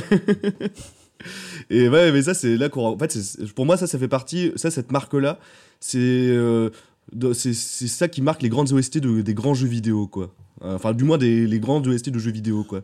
Et ça, il y a un jeu qui le fait très bien aussi et que je l'ai en tête. Et là, pour le coup, tu dois le faire aussi, c'est Nier. Les Nier. Ah ouais, les Nier. Nier Automata Ouais, ouais, ouais. Et, euh, et, et Nier Replicant qui, sont, euh, qui opèrent le même truc, le- cette même construction euh, progressive au niveau de la musique. Et, euh, et ça, euh, les- enfin, je vais le dire, hein, franchement, c'est les meilleurs OST de jeux vidéo que j'ai jamais écouté, hein, les Nier. Enfin, Ah oui, à ce point. Avec les Final Fantasy et les Metal Gear, ça fait partie des trois meilleurs euh, OST que j'ai jamais écouté. Ok, vraiment. ok, ça, tu poses ça là. mec, quoi. Je, les- je pose ça là parce que je les ai réécoutés il y a pas si longtemps, euh, les musiques de Nier, et à chaque fois je suis en mode, mais. Waouh! Ok, ok, Wow. ok. Mais bref, n'est pas là le sujet. On, on abordera sans doute Nier euh, un Yes. prochain épisode. Du coup, on garde ça pour plus tard. Euh, et alors, bah, justement, Mais- euh, on, on parle des colosses. Est-ce que tu, tu peux nous raconter un peu, en général, comment ça se déroule euh, une bataille contre un colosse Mm. et, et c'est quoi un petit peu les, les trucs et astuces quoi, pour, pour euh, en venir à bout? bah, juste, comme je l'avais dit un peu en intro, c'est ça qui est hyper intéressant, c'est qu'un colosse, bah, il représente à la fois, je le répète, un niveau, enfin un ennemi à abattre, un niveau en lui-même et une énigme. Et du coup, chaque colosse a un peu son identité propre, avec euh, ses manières, etc. Et son, ce qu'on appelle bah, son pattern, voilà, son pattern de mouvement. Et ce sera à nous un peu de l'analyser au départ, de l'observer pour savoir en fait comment tuer ce boss. Et enfin ce colosse. Et il faut savoir qu'en fait, bah, pour tuer le colosse, on a, bah, tu sais, bah, les sigles magiques. Les sigles magiques qui s'affichent et qui peuvent être révélés grâce à ton épée. Et les sigles magiques, généralement, bah, ils sont euh, positionnés à des endroits euh, très très relous. Euh, alors, très, très, où est-ce qu'ils sont ces sigles magiques? Ah, bah, généralement, ils sont à des endroits, bah, ça dépend lesquels, euh, très spécifiques du colosse, sur la tête, Ouais, sur des ils parties sont, du ils sont corps, sur les colosses, quoi, c'est ça. Et ils sont, ils sont sur le, ouais, voilà, ils sont sur le colosse, ouais. Et du coup, en fait, déjà, en fait, le un combat de la colosse, c'est décompose de la manière suivante. Tu as la première phase un peu d'observation, où tu harcèles un peu le colosse parfois avec des flèches, tu observes, tu observes son comportement, etc. Ensuite, tu as un peu, bon, pas sur tous, mais généralement la phase où tu vas savoir comment t'agripper au colosse, et du coup, tu vas commencer une sorte d'ascension épique sur euh, son corps. Et Oh. et après, oh, oh, sensuel. Et après, tu as la, tu as la phase où justement, bah, tu vas euh, attaquer les fameux sigles magiques pour, euh, mettre à- pour le mettre à terre. Et ça, en fait, c'est hyper intéressant parce que chaque colosse a sa manière euh, différente d'être abordé. Et du coup, en fait, tu peux les diviser en deux catégories, je pense. Tu as ceux que tu, où en fait le colosse représente en lui-même l'environnement. C'est-à-dire que tu vas grimper à fond sur lui, etc., pour pouvoir euh, le dissimer. Et tu as des colosses, en fait, beaucoup plus petits, où là, tu vas devoir utiliser ton environnement pour pouvoir les tuer. Et je pense à un notamment où tu en as un petit qui fait plus ou moins ta taille, où tu dois, euh, qui doit avoir le plus relou, je trouve, et euh, tu dois utiliser une sorte de torche pour le faire reculer, pour lui faire peur, etc. Hmm. Et du coup, en fait, voilà, c'est ça qui est hyper intéressant dans le jeu, c'est que chaque colosse a euh, sa manière d'être, et du coup, tu dois trouver un peu les techniques et analyser. Donc ça, c'est un peu l'aspect énigme du jeu pour pouvoir euh, buter ces créatures. Voilà. Alors, c'est marrant parce que c'est une Mhm. très bonne manière de classifier les colosses, et peut-être même la meilleure. Mais moi, spontanément, je l'ai Mhm. classifié d'une autre manière, tu vois. Euh, ouais. l'ai classifié justement par rapport à, à l'environnement dans lequel tu les affrontes. Euh, Ah, tu veux dire les hubs Ouais. Ouais, et c'est-à-dire qu'en fait, moi, j'avais plutôt quatre catégories en tête. Donc, c'est-à-dire, il y a les colosses que tu vas affronter sur un terrain complètement dégagé. Euh, Mhm. Il y a les colosses pour lesquels tu vas devoir faire appel à euh, ton environnement, donc soit, en général des bâtiments. Mhm. Les colosses que tu vas affronter dans l'eau et les colosses que tu vas affronter dans les airs. Hmm. Ouais, donc en fonction vraiment, effectivement, de Ouais. l'environnement où tu évolues et utiliser euh, le terrain à ton avantage pour pouvoir euh, les buter. Et voilà, bah, et c'est ça. Et en général, il y a toujours un petit Mm. peu une, une notion, euh, à part sur les colosses en, en plaine, il y a quasiment Ouais. toujours une notion d'utiliser ton environnement pour, pour venir à bout du, du colosse, quoi. Ou pour l'affaiblir, en tout cas. Hmm, pour l'affaiblir, ouais, en tout cas. Ouais. Et bah voilà, c'est un peu. Voilà, et c'est vraiment le point épineux du jeu, quoi, les colloques. Il y, en a- il y en a 16 à abattre et chacun euh, propose une expérience, mais que je qualifierais euh, bah, d'unique. D'unique, Ouais. ouais. Et alors, Et bah là, on a beaucoup. Ouais, dis-moi. Bah, vas-y, euh, ok, d'accord. Bah là, en fait, on a beaucoup parlé des éléments de gameplay, etc. Mais je pense en que fait, là, vu qu'on aborde les colosses. ok, d'accord, vas-y. non, parce que justement, je voulais, je voulais rester sur ce truc des, des colosses pour terminer. Ouais. Dis-moi. C'est aussi. Alors, je sais pas comment c'est, à quel point c'est bien fait ou pas sur la version PS2, mais en tout cas, dans la version remake, c'est aussi, je trouve, un des vrais tours de force du jeu. Euh, c'est le gameplay sur les colosses, en fait. Euh, Parce Mm. que, alors, tu, tu- donc, tous les colosses sont plus ou moins dotés euh, de, de poils à certains endroits du corps qui te permettent de t'agripper à eux. Sinon, c'est des Ouais. parties dures euh, sur lesquelles tu peux, que tu peux Mm, mm. escalader. Euh, et le personnage a une jauge d'endurance. Euh, ce qui fait que tu es sans cesse. Donc, quand tu t'agrippes, euh, ta jauge d'endurance baisse. Et donc, tu es obligé de te reposer, donc de lâcher au bout d'un moment si, ta si ta jauge d'endurance. euh, Enfin voilà, si- sinon tu tombes. Ouais, si... sinon tu tombes, ouais. Mm. Et, et- et les colosses en plus bon, vont se débattre quand tu vas essayer de monter dessus, donc ça va encore plus faire baisser ta jauge d'endurance. Donc au niveau gameplay, tu as vraiment un, un truc à gérer entre euh, euh, voilà, savoir où est-ce que tu vas pouvoir t'arrêter sur le colosse pour pouvoir te Mhm. reprendre un peu des forces, reprendre de l'endurance avant de rattaquer ton ascension. Euh, et ce qui est un tour de force, moi je trouve, c'est que les colosses, bah, ils ont des, des formes complexes en fait, parce que c'est des corps. Mm. Donc ils ont, c'est pas plat quoi, c'est pas juste un bête sol, c'est il y a des arrondis, il y a des, des angles un peu un peu vicieux et tout. Et Mhm. je trouve qu'ils ont vraiment bien géré le gameplay à ce niveau-là parce que euh, tu pourrais c'est le genre de, de contexte dans lequel tu peux très facilement avoir des bugs en fait, tu vois, des, des, des bugs de Ouais. collision, des bugs de... Parce que c'est des formes irrégulières, donc c'est très difficile à gérer au niveau des, des déplacements des Mhm. personnages, des, des zones de choc, de... Et, et à part quelques minimes imperfections, d'une manière générale, c'est vraiment bien fait. Enfin, tu, tu, tu, tu y crois, quoi. Quand le colosse se débat et que, et que tu tombes dans sa fourrure, euh, ou que tu tombes de son corps... Enfin, c'est... Tu ressens la sensation de, Ouais. de stress et de. T'es t'es immergé dedans, quoi. Ouais. Ouais. Et surtout, on y croit. Enfin, je sais pas si tu arrives très bien à, à Non, voir ce à quoi je je- fais référence. je, je- je vois très bien à quoi tu fais référence, c'est par rapport à la gestion de la barre d'endurance, l'aspect euh, grimpette, etc., qui te. Qui te et euh, la sensation de gameplay que tu as. Et ça, mec, j'avais envie de préciser un truc, c'est que toi, tu as joué à la manette, c'est ça? Ouais. Ah oui, tu as joué au clavier Ouais, et, et moi, j'y ai joué au clavier en bindant les touches. Et je pense que, gros, et là, c'est un point négatif que je me suis auto-infligé, c'est que euh, je pense clairement que j'aurais dû y jouer à la manette en lisant des reviews, etc. Parce que, en fait, le gameplay du jeu a été pensé pour la manette. Ouais. Et je crois que la sensation que tu as eue aussi, et bon, après tu vas me dire si j'ai tort ou non, mais la sensation d'immersion que tu as eue et de, de stress que tu as eu, je l'ai pas autant ressenti. Parce qu'en fait, moi, le sentiment de stress que je l'avais, c'était par rapport à la barre d'endurance qui euh, me faisait stresser, où je devais me raccrocher, etc. Toi, par contre, à la, à manette, ce que j'ai compris, euh, pour la plupart des joueurs qui ont joué au jeu à la manette, c'est que ce sentiment, ce sentiment de stress était renforcé par les vibrations de la manette, qui sont hyper bien gérées, à ce que j'ai compris. euh, quand en fait, as différentes intensités de vibrations par rapport à quand tu montes, par rapport à quand tu tombes, etc. Et cet aspect-là, euh, chez beaucoup de joueurs, ont renforcé leur immersion. Et c'est quelque chose que je n'ai pas eu moi, en tout cas, parce que j'ai joué bah, au clavier. Et sur le clavier, bah, t'as pas, t'as pas l'aspect vibra- vi- vibrato, quoi. Voilà. Euh, alors pour le coup, je t'avoue que j'ai pas en souvenir. euh, T'as pas en les- souvenir, c'est- euh, pas un élément qui m'a marqué en tout cas, non, pour le coup. Mhm. Ouais. Je, je sais pas. Non. Non. Mhm, Ouais, d'accord. dés- Désolé. Ouais, non, mais t'inquiète.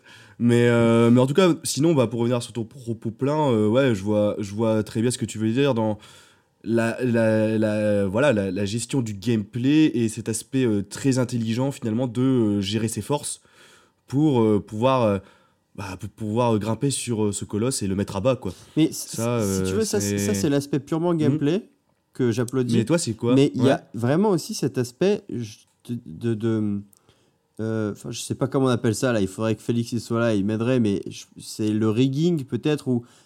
En tout cas, c'est- si tu veux, c'est la, la masse corporelle des, des colosses, enfin la, la, forme du, corps des colosses, c'est des formes Hmm. irrégulières. Donc tu vois, par exemple, tu sais, tu as souvent ces, ces trucs-là quand, quand tu as un personnage qui se, qui se déplace euh, sur un terrain plat.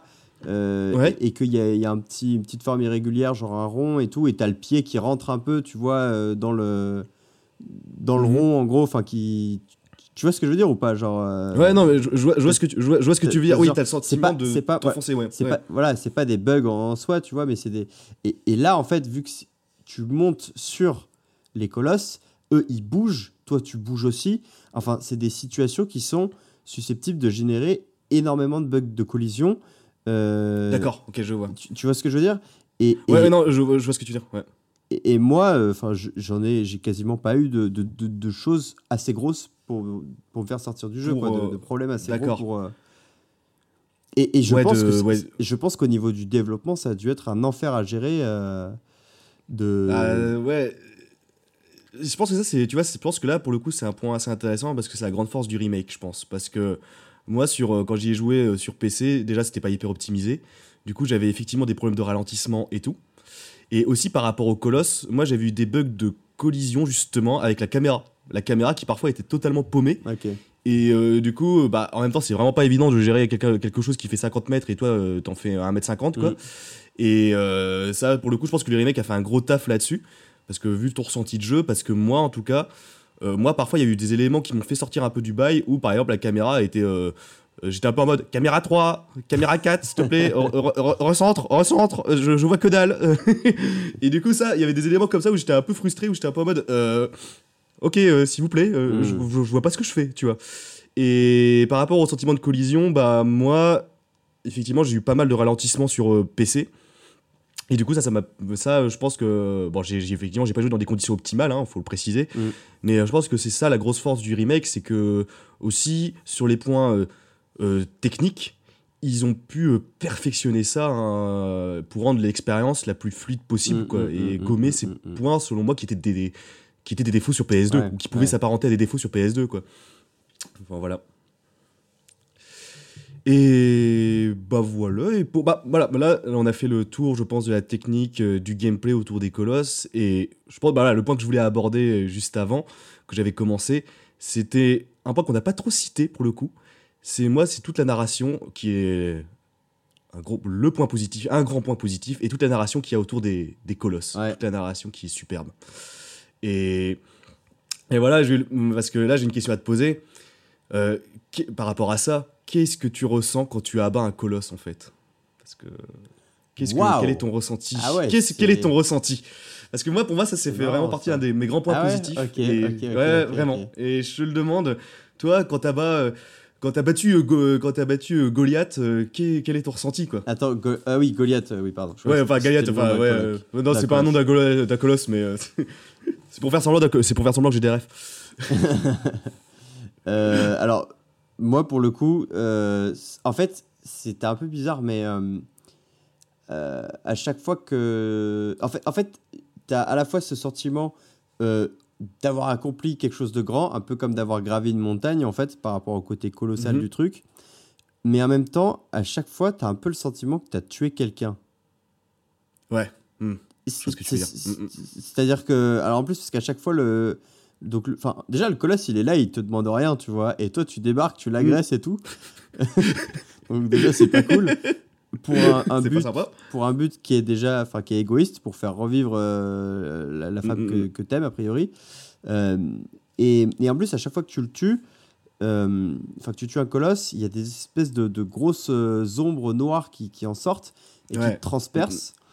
Et tu te réveilles à chaque fois là où tu as laissé le corps de, de ta dulcinée. Et il y a des espèces d'ombres qui se qui se qui s'amassent. Genre à chaque Mm. fois qu'il y a un colosse qui est, qui est détruit, il y a une nouvelle ombre qui apparaît et qui te fixe comme ça pendant que toi tu es à terre. Euh, et puis voilà. Et, et quand ton personnage se réveille, la statue du colosse en question explose, signifiant que, bah, que tu l'as tué. Et hum, Mm. ouais, tu as vraiment cet aspect un peu de meurtrier et égoïste en fait, je trouve. euh. Moi, c'est Ouais, comme ça que je bah, le ressens. c'est- Ouais. C'est très très bien, bah, c'est très très bien résumé parce que bah, c'est ça qui fait, euh, je pense, la force de la narration, c'est que les, même dans l'intro du jeu, les colosses ne sont pas présentés comme des ennemis, ils sont présentés comme des cibles à abattre. Mm. Et la nuance, la nuance est très très grande euh, et très importante parce que bah ça, pour moi, c'est justement ça participe à ma sensation que j'ai eue quand j'avais joué et même que j'ai quand j'ai revu des vidéos etc que j'ai recompris aussi a posteriori. Euh, c'est que bah bah voilà en fait euh, c'est pas la question. Dans beaucoup de jeux vidéo on est présenté on présente un grand démon euh, méchant que tu dois buter parce que tu dois sauver le monde avec une quête hyper noble donc t'es présenté comme le gentil. Là en fait t'es plutôt présenté comme quelqu'un comme tu l'as dit qui a une quête hyper égoïste et on te présente voilà pour accomplir ta quête tu dois buter ces machins. Sauf que ces machins en question les colosses bah ils se baladent dans la pampa. Généralement la plupart ne sont pas agressifs quand ils te voient. C'est toi qui les agresses en premier. C'est toi qui déclenche les hostilités Donc t'es totalement, la- euh, t'es totalement en fait euh, l'ennemi à leurs yeux, quoi. Mm, t'es t'es le mm. meurtrier qui vient sur leur terre euh, les saccager, quoi. Et, et en fait, c'est ça, moi, le sentiment que j'ai eu, c'est que, bah, en fait, tu passes de l'épique, où tu as galéré à buter cette immense chose-là, à grimper sur son corps, à buter les sigles magiques et tout, et tu passes de l'épique à la prise de conscience, à une certaine prise de conscience du tragique, directement. Parce que quand tu butes le colosse, ça passe d'une musique euh, orchestrale à une musique de victoire, entre guillemets, où on s'attend à un truc euh, avec des grosses fanfares, un peu à la Final Fantasy, genre en mode Triomphant, etc. Et en fait, euh, t'as as une musique qui est totalement bah, un requiem. C'est un requiem, hyper tragique, etc. Et en fait, comme tu l'as dit, hein, t'as la sensation de culpabilité qui t'envahit, où t'es là en mode, bah, ouais, mais j'ai pas tué j'ai pas tué quelqu'un parce qu'il m'a fait du mal en fait. J'ai tué quelque chose parce que dans mon dans parce que mon personnage dans la poursuite de sa quête, il le fallait. Il le fallait dans la poursuite de sa quête, mais pas parce que c'était un ennemi, mais parce que c'était la cible qu'on m'a désignée et qu'on m'a dit que je devais tuer pour accomplir euh, pour accomplir ce que je voulais euh, comme objectif quoi. Ouais, Et ça, c'est un moyen, c'est- c'est un moyen je pour arriver à, un moyen. à une fin, ouais.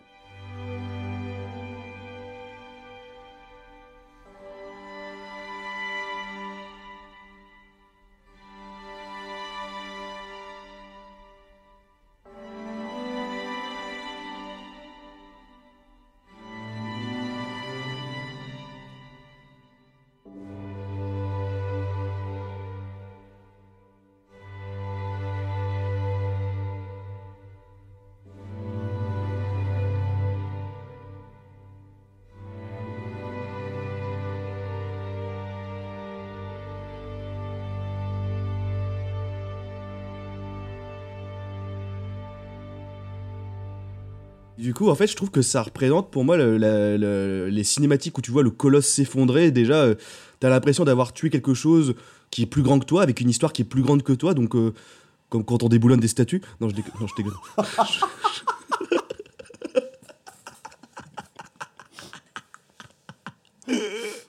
ok, alors, ça c'était. euh, ouais, ouais, Shadow of Néocolonialisme. Shadow of React. Shadow of Colbert.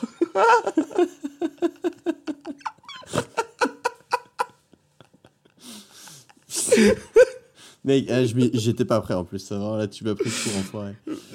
J'avoue que moi non plus, hein, genre je pensais pas que j'allais faire ce lien dans ma tête, mais bon, bon, voilà, bref. bon, non, mais non, bon, mis à part, mis à part ce que je viens de dire. Euh, voilà, t'as as tué quelque chose qui est plus grand que toi, et que du coup, voilà, tu, tu passes totalement à une forme, euh, ouais, bah, à l'aspect tragique au sens pur du terme, quoi. Ouais, c'est ce- Ouais. Et, et bah, bon, écoute, ça nous amène à, à parler de la fin, tout ça. Ça nous... Alors là, bah là, bah là, je... pour ceux qui sont encore là, euh, je le dis, euh, gros gros spoiler. Gros gros spoiler. Franchement, si, si, si vous avez joué au jeu, écoutez-nous. Si vous n'y avez pas joué, Sauter, Bah là, pour le coup, euh, non. sauter 5-10 Partez. minutes, euh, ouais. 5-10 ouais, minutes totalement, parce que voilà, franchement, je pense que là, je reviens un peu sur ce que j'avais dit au premier podcast. Là, euh, typiquement, je pense que ce serait vraiment du gâchis euh, si vous n'y avez pas joué qu'on vous spoil, quoi, là, ouais, pour le coup. ouais, ouais. Je pense. Je pense. Bon, maintenant, euh, voilà. après, c'est spoiler alerte. parlons de la fin. De la fin. Qu'est-ce qui se passe à la fin? Bah, qu'est-ce qui se passe à la fin? Bah, à la fin, ce qui se passe, c'est que après avoir donc euh, tué les 16 colosses, euh, déjà à la fin, on voit que notre personnage, il s'est large, il, il a un manque de santé, quoi. hein. Euh, déjà parce que chaque fois qu'on, il, il manque de, de, de vitamines. hein. voilà, euh, j'ai évité, de, j'ai évité de faire une blague avec les carences, mais euh, Ouais. voilà, je, mais, mais, mais, mais voilà, quoi. Ils, ils se sont pas bien, quoi. hein.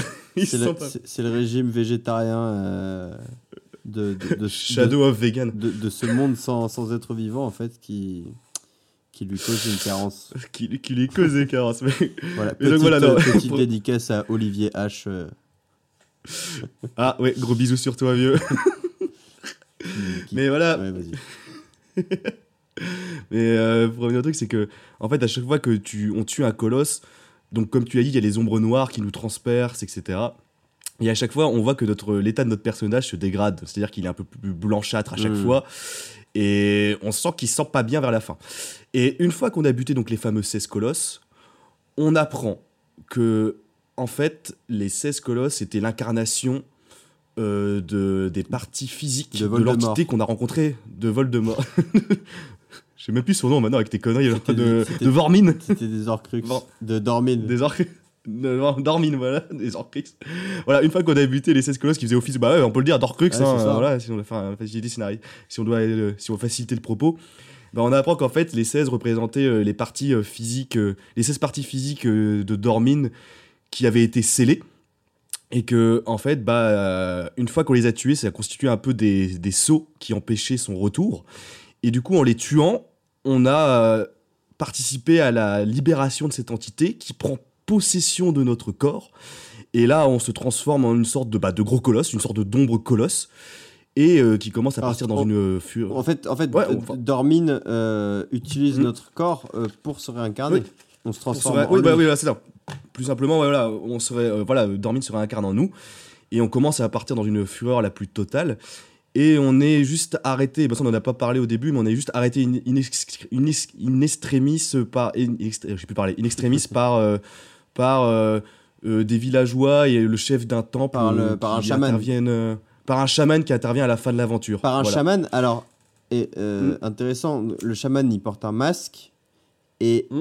ce même masque, c'est celui qu'on voit au tout début du jeu, qui nous explique le, le détail de la quête. C'est-à-dire que tuer Ouais. les 16 colosses permettrait apparemment de pouvoir faire revivre quelqu'un, euh, de, Quelqu'un. ra- de- de ramener Ouais. quelqu'un à la vie. Euh, et donc, en fait, on suppose que c'est ce même chaman qui nous a enseigné ça. Mm. euh, et Ah. qui, qui nous a amené à, à venir sur ces terres-là. Et en fait, en plein milieu du jeu, on s'aperçoit que le chaman est, est à nos trousses avec les villageois. Et il arrive à la fin, euh, Mm. quand on se transforme en, en Dormine pour, pour nous arrêter. C'est ça. Pour nous arrêter et empêcher que le monde, le monde bah, que Dormine devienne une plus grande menace. Et du coup, bah, on a arrêté in extremis et, euh, à la toute fin, bah, ce qui se passe, c'est que après un grand chaos général, euh, le, donc, euh, le, alors si je me souviens bien, c'est que le pont entre, qui nous emmenait dans cette région maudite, enfin cette région isolée, est détruit. Et on, se- on retrou- on retrouve une scène tout à la fin où la fille qu'on voulait sauver se réveille. Donc elle est ressuscitée. Et elle trouve euh, près d'elle un bébé avec des petites cornes. Voilà. Ouais. Et là, euh, clap de fin. Et, et après, on suppose qu'en fait, le bébé, c'est un peu notre réincarnation, une sorte de, un peu notre réincarnation, quoi, finalement. Après, le, fait, après euh, que le fait qu'on soit possédé par Dormine, on soit fait étaler. Euh, on se fait, on, on se réincarne en un poupon et euh, notre bien, enfin notre, ce qu'on suppose être notre bien aimé euh, nous, nous recueille. Voilà. Et ça, cela se finit ainsi. Dans une fin très oedipienne d'ailleurs, hein, avec. Hyper Oedipen. ouais, ouais. Ouais, en fait, c'est ouais, ça. Alors, encore méga spoil, hein. Je sais pas si c'est le cas dans le dans l'original, mais dans le remake, il y a aussi ton cheval qui est censé mourir qui revient. Oui, bah dans le, bah justement c'est ça qui avait, bah, quand je parlais de symbiose avec le cheval, c'est ça parce que c'est ça qui avait fait criser tous les joueurs à l'époque, c'est quand le cheval tombe du pont Ouais, euh, à la fin, enfin vers la fin. ouais. Et bah euh, moi quand j'étais gosse, je me souviens mec, j'ai, euh, je m'en souviens très bien, j'étais un peu traumatisé ça. Ah oui, donc ils ont corrigé ça dans le euh, remake pour, pour tous les traumatisés de. Ah non non parce que, non parce que dans le PS2 il revient aussi. Ah, il revient aussi. Euh, il revient aussi, donc à la fin justement j'étais soulagé, mais quand le cheval tombe, j'étais en mode ah bah non bébé, Ah ouais, t'es pas bien. hein. j'étais pas bien. Ouais. Mais du coup, effectivement, bah, le cheval revient à la toute fin et on apprend qu'il est en vie. Et bon, voilà, là, on a un peu euh, résumé grossièrement ce que c'était la fin, mais je pense que là, il y a beaucoup de choses à dire sur cette fin déjà. Il y a, il y a énormément de choses à dire. Euh, Alors- enfin, sur l'impact scénaristique qu'elle peut avoir, c'est ouf. Ouais, bah, euh, d'autant plus que là, du coup, ça nous amène aussi à évoquer le fait que donc euh, Shadow of the Colossus, voilà, c'est un jeu qui se comprend dans cette trilogie constituée avec euh, Ico et euh, The Last Guardian, Mm, mm. et que euh, ça fait surtout écho à Ico, si j'ai bien compris. hein, mais, euh, Mm, ça fait beaucoup écho et écho, ouais. ouais. mais alors, moi, je l'ai vécu en tout cas à la fin, sans avoir connaissance réellement de Ico ou de The Last Guardian. Je l'ai vraiment vécu juste euh, euh, comme ça, et elle est, euh, elle est en fait, elle est super énigmatique, ouais, parce que non seulement donc tu as la, la, la femme que tu as ressuscitée qui, qui, qui, récupère le, le bébé que tu es devenu, on va dire, Mhm. Et qui se retrouve complètement isolé en fait, euh, avec le pont qui est détruit, donc plus aucun espoir pour plus aucun être humain de revenir fouler ses terres un jour. Et voilà, et elle se retrouve complètement isolée euh, avec le, le bébé et le cheval, puis on dirait un début de mauvais film. euh. Là, on a tué tout l'aspect euh, tragique et Ouais, politique du truc. Désolé, navré, je suis désolé. Et, et surtout, moi, mec, c'est- avec... est-ce qu'elle monte en fait, genre dans, dans la tour qui est euh, au-dessus du temple dans laquelle tu l'as Mm. déposé, qui est inaccessible dans le jeu, euh, et, Donc, et ouais. tout en haut, il y a un espèce de, de jardin. euh, et voilà, et elle s'installe dans le jardin avec, euh, avec toi, bébé. Et, et là, tu as, la caméra comme ça qui recule avec la musique, mec, la musique de fin. Mm. Elle est tellement belle. Elle est, elle est dingue. Elle est Je dingue. la trouve. Mm. Moi, elle me, elle me met un peu les larmes aux yeux, elle me file des frissons, cette musique de fin. Je suis, je suis faible, hein, mais. euh, Bah non mec, je te rejoins totalement. Quand tu vois euh, après les crédits défiler où tu vois euh, un peu la, la caméra qui survole toutes les terres qu'on a parcourues, euh, ah, moi ça me fait un petit truc. Ça, ça- Ouais. ça- ça- ça- ça me fait aussi un petit truc. Ouais, je t'avoue que j'en garde un souvenir assez ému aussi.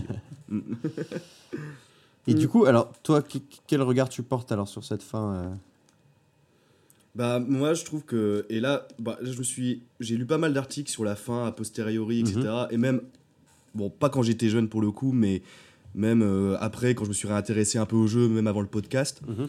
c'est qu'en fait pour moi voilà ça- la fin est hyper euh, tragique au sens pur du terme et je trouve que c'est assez ouf parce que là ça représente un peu toute la portée et toute l'ambivalence du scénario qui est à peine dévoilé qui est de- dévoilé un peu de manière sporadique j'ai encore Ouais. calé un mot de Télérama c'est cool et Ça fait euh, 3 là, hein. à 5. ça fait 3 À 5, t'as. Je sais pas ce que t'as, mais. T'as le un, panier gourmand un abonnement d'un an euh, à Télérama. à Télérama Pour apprendre Mais plus coup, de mots stylés. Euh, J'en suis assez fier.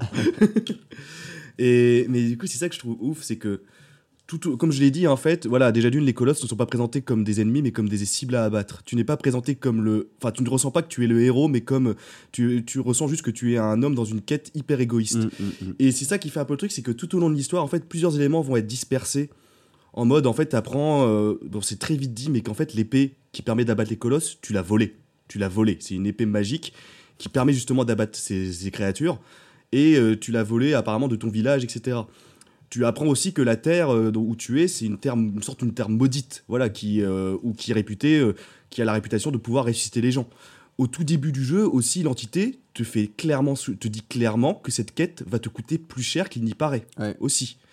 Et que du coup, en fait, ce que j'ai bien aimé, c'est que en fait, t'as plein de ce qu'on appelle du foreshadowing, tu vois, en amont, Ouais, ouais, ouais. qui te laisse deviner plus ou moins que la fin ne sera pas vraiment heureuse. Et même à la fin, en fait, on peut, te- on peut, on peut- voilà, en fait, tu te dis que cette fin est magnifique parce que même Dormin, qui incarne un pseudo-antagoniste, moi, je l'ai pas ressenti comme ça. Parce que en soi, Dormin, certes, il a son, il a son, le, son but de revenir à la vie, Mm, sauf qu'en fait, le mec, est enfin, l'entité, est hyper clean dans son propos. mm, mm, Elle te met les, elle te dit clairement au début, ça va te coûter plus cher qu'il n'y paraît. Tu dois abattre les 16 colosses et en échange, je vais ressusciter ta go. Et libre de constater qu'à la fin, c'est ce qu'il fait. C'est effectivement le cas. C'est effectivement le cas. Ouais. Donc le gars, enfin même l'entité n'est pas vraiment un antagoniste pur et Ça, dur comme on peut l'entendre euh, dans les jeux Ça, c'est vrai. euh, classiques. Et- Et Ouais, pa- pardon. Non, bah, vas-y, vas-y. Non, et c'est ça au final un petit peu la, la théorie, c'est que euh, le, le chaman a dans un premier temps, euh, avant que le récit Mm. ait lieu, scellé Dormine dans cet endroit-là. euh, et, qu'en fait, toi, tu serais euh, probablement l'apprenti du chaman ou quelqu'un qui est en lien Mm. avec lui et qu'il t'enseigne, il te, il, il te parle de, de cet endroit-là euh, et, et de Mm. la réputation qui, qui lui est attribuée et que toi, tu voles l'épée que le chaman a utilisée Ouais. pour sceller Dormine et que tu t'aventures sur ces terres et que le chaman parte à tes trousses euh, avec ses hommes et voilà et, et- et ça nous amène au récit euh, au récit qu'on connaît quoi. Mais tout ça n'est tout ça n'est absolument pas explicité de manière claire dans le jeu quoi. C'est que de la que des théories euh, Ouais. qui circulent. euh. Et, et on le suppose, et on le suppose. Et, mais c'est ça qui est dingue, c'est que, en fait, déjà, euh, il y a une grande part de mythe dans la narration et qui, et en fait, qui participe en fait, au questionnement qu'on a à, à la fin, parce que on a, quand on finit le jeu, on a plein d'interrogations, quoi. Mm, on, mm, on a envie de mm, chercher, on a envie de se dire, mais qu'est-ce qui s'est passé à, à quoi j'ai assisté? Et Vraiment, la sensation, que- c'est ça, la sensation que j'ai eue à la fin, c'est beaucoup d'interrogations, euh, plein de moments de doute, et, et aussi, en fait, ces sensations, au final, qu'on n'est clairement pas le héros, et qu'en fait, on est même presque, c'est nous presque l'antagoniste du jeu, Mm. et qu'on incarne, bon, peut-être pas le méchant, mais qu'on incarne en tout cas une personne dans une quête ultra égoïste, et qui, en fait, euh, est, est le parjure, et euh, l'apostate, et le, et le mec, en fait, voilà, qui a volé une épée pour accomplir une quête, pour juste sauver une belle, sa bien-aimée, dans une quête qui pourrait finalement détruire le monde, quoi. Et sur ce point, en fait, on incarne plus le modèle de l'anti-héros, voire même de l'antagoniste, plutôt que euh, celui qui a une quête épique où il doit sauver la veuve et l'orphelin. Ouais. Et, et ça, euh, quand j'avais joué quand j'étais jeune, j'avais.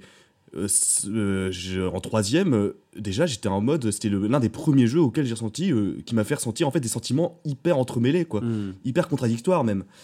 Et euh, rien que pour ça, euh, cette fin est un, pour moi un chef-d'œuvre, une masterclass, vraiment, vraiment. Bah écoute, je Voilà. crois que le. Je, je, je pourrais pas mieux le dire de toute façon, donc. euh, on, va, on va rester là pour parler de la fin parce que c'est. Ouais. C'est le cas, ouais. C'est le cas. Bon, voilà. Euh, je pense que là, on a fait le tour bah, là, de la fin en tout cas. Ouais.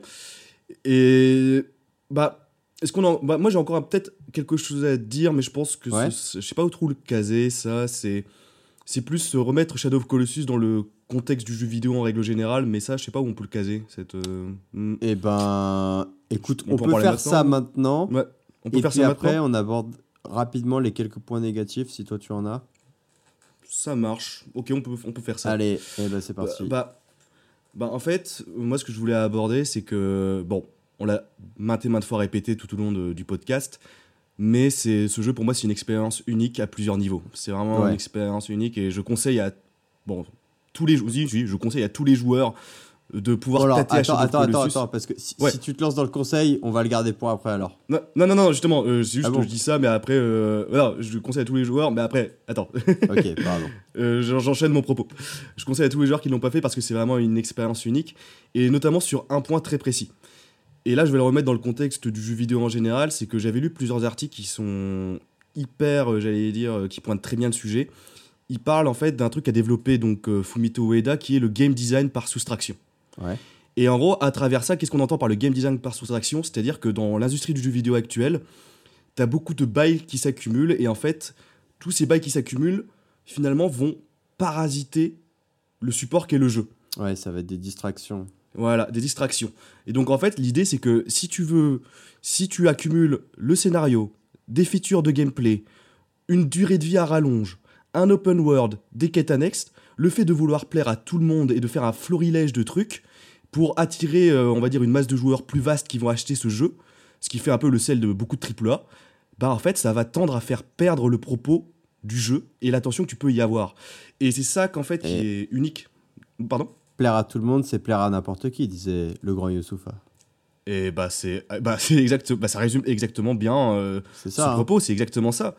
Parce que bah, c'est ça et quand on ramène à Shadow of Colossus en fait et quand on ramène au mec bah, qui est Fumito Ueda, le gars quand dans la, production, il avait pas un cahier des charges en mode il faut qu'on mette ça, il faut qu'on mette ça, il faut qu'on mette ça, il faut que ça plaise à temps, il faut qu'on plaise à temps. Lui de base ce qu'il voulait faire en créant ce jeu, c'était avoir un peu de plateforme, des combats contre des colosses et euh, un peu de peu de d'exploration et, et euh, des éléments de narration. Et du coup, en fait, ce qui c'est pour ça qu'on appelle, il appelle, on a appelé ça le game design par soustraction, c'est qu'il s'est concentré sur des points très précis de gameplay, des points très précis du jeu, et il les a exploités au maximum. Pour qu'en fait, ça attache et que ça plaise, peut-être pas à tous les joueurs, mais à, à une partie de joueurs, mais qui vont être totalement dedans, et qui vont apprécier l'expérience telle qu'elle, et qui vont prendre l'expérience telle qu'elle est proposée, et qui vont être euh, bah, à fond dans le propos et de ce qui est avancé et de ce qu'a voulu transmettre euh, bah, le Fumito Ueda qui est le directeur du jeu quoi. Et c'est pour ça que bah, on revient à tout cet aspect épuré etc. Euh, pour moi j'associe ça à ça parce que c'est ça qui fait cette richesse de ce qu'est le game design par soustraction. C'est que là en fait on assiste en fait pour moi à là où euh, on peut dire que Shadow of Colossus passe de simple production euh, et de son support à une véritable forme d'art. C'est qu'il euh, transperce un peu tout ça, quoi. Voilà. je, je sais pas ce que vous voulez finir.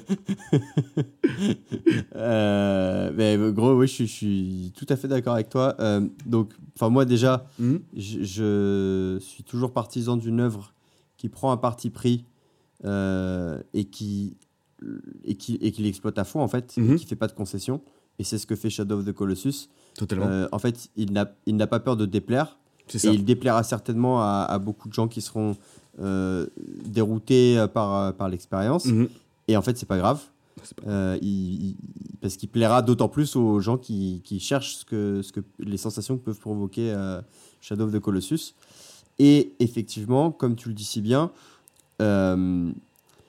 en en n'hésitant pas à trancher dans le, dans le vif, parce que le jeu vidéo, euh, c'est un. Enfin, nous, on considère que c'est un art.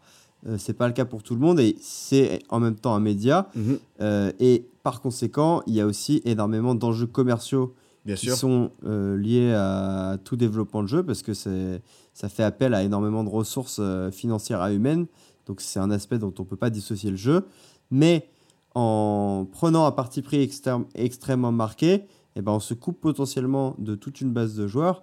Et effectivement, c'est peut-être une condition pour accéder Ouais. à une certaine forme de dimension artistique euh, à laquelle euh, peut par exemple moins prétendre un, un Call of euh, Ouais. qui quand bien même quand bien même hein, il y a des voilà il y a des artistes qui travaillent pour euh, pour Bien Call sûr. of Duty pour créer les univers graphiques etc machin mais euh, voilà c'est c'est vrai qu'en termes de de, de, de volonté de, de, présenter quelque chose d'artistique et de différent de singulier et ben voilà Shadow of the Colossus il se pose tout en haut de la pile encore aujourd'hui Ouais. euh, plus totalement. de, enfin près, de- près de 20 ans après sa sortie quoi. Bah, c'est ça, c'est clair.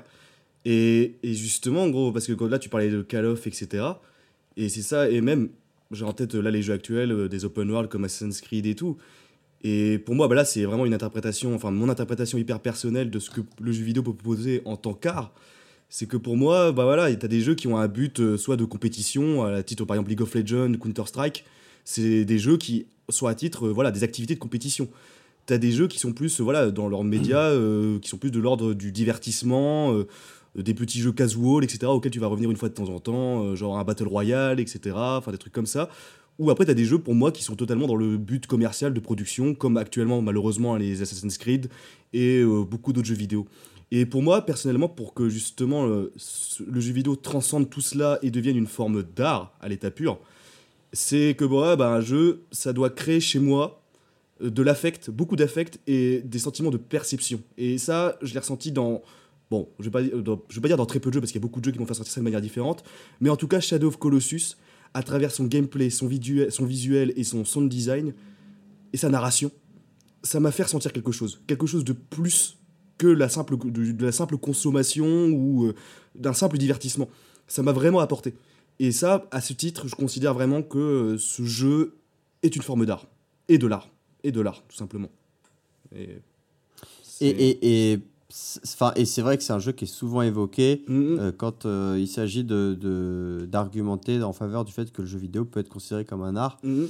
Et, et c'est d'ailleurs un débat super intéressant qu'on pourrait avoir à, à l'occasion d'un de, de nos podcasts. euh, Est-ce que le jeu vidéo Euh, est- est-il de l'art le jeu vidéo est-il, un art? Ouais, va falloir préparer beaucoup d'arguments là, de pour et contre. Ah, euh, ça, ça, c'est c'est un un, vrai débat. c'est un vrai débat et ça peut être hyper intéressant de l'avoir. Parce que c'est encore, euh, comme tu l'as Ouais. dit, c'est encore fortement contesté. hein.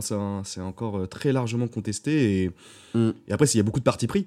Mais euh, je pense que le débat peut être hyper nuancé. Et ouais, il faudrait qu'on fasse un petit podcast, effectivement, un peu hors série, où on pose un thème comme ça et qu'on le prépare bien pour le coup, ouais, avec ouais, assez ouais. documenté et, et qu'on en parle vraiment. Ah voilà. Mm, mm, mm. Et alors, est-ce que, après avoir tellement saucé, tellement boucaqué euh, ce Shadow of Colossus, est-ce que tu as des, des choses négatives à dire Alors, euh, ouais, bon. Oui, bah allez. Si, il y a toujours. Voilà, la perfection n'existe pas. J'ai des petits points négatifs à aborder qui vont sembler euh, très euh, minuscules par rapport à tout ce qu'on vient de dire. Mais bon.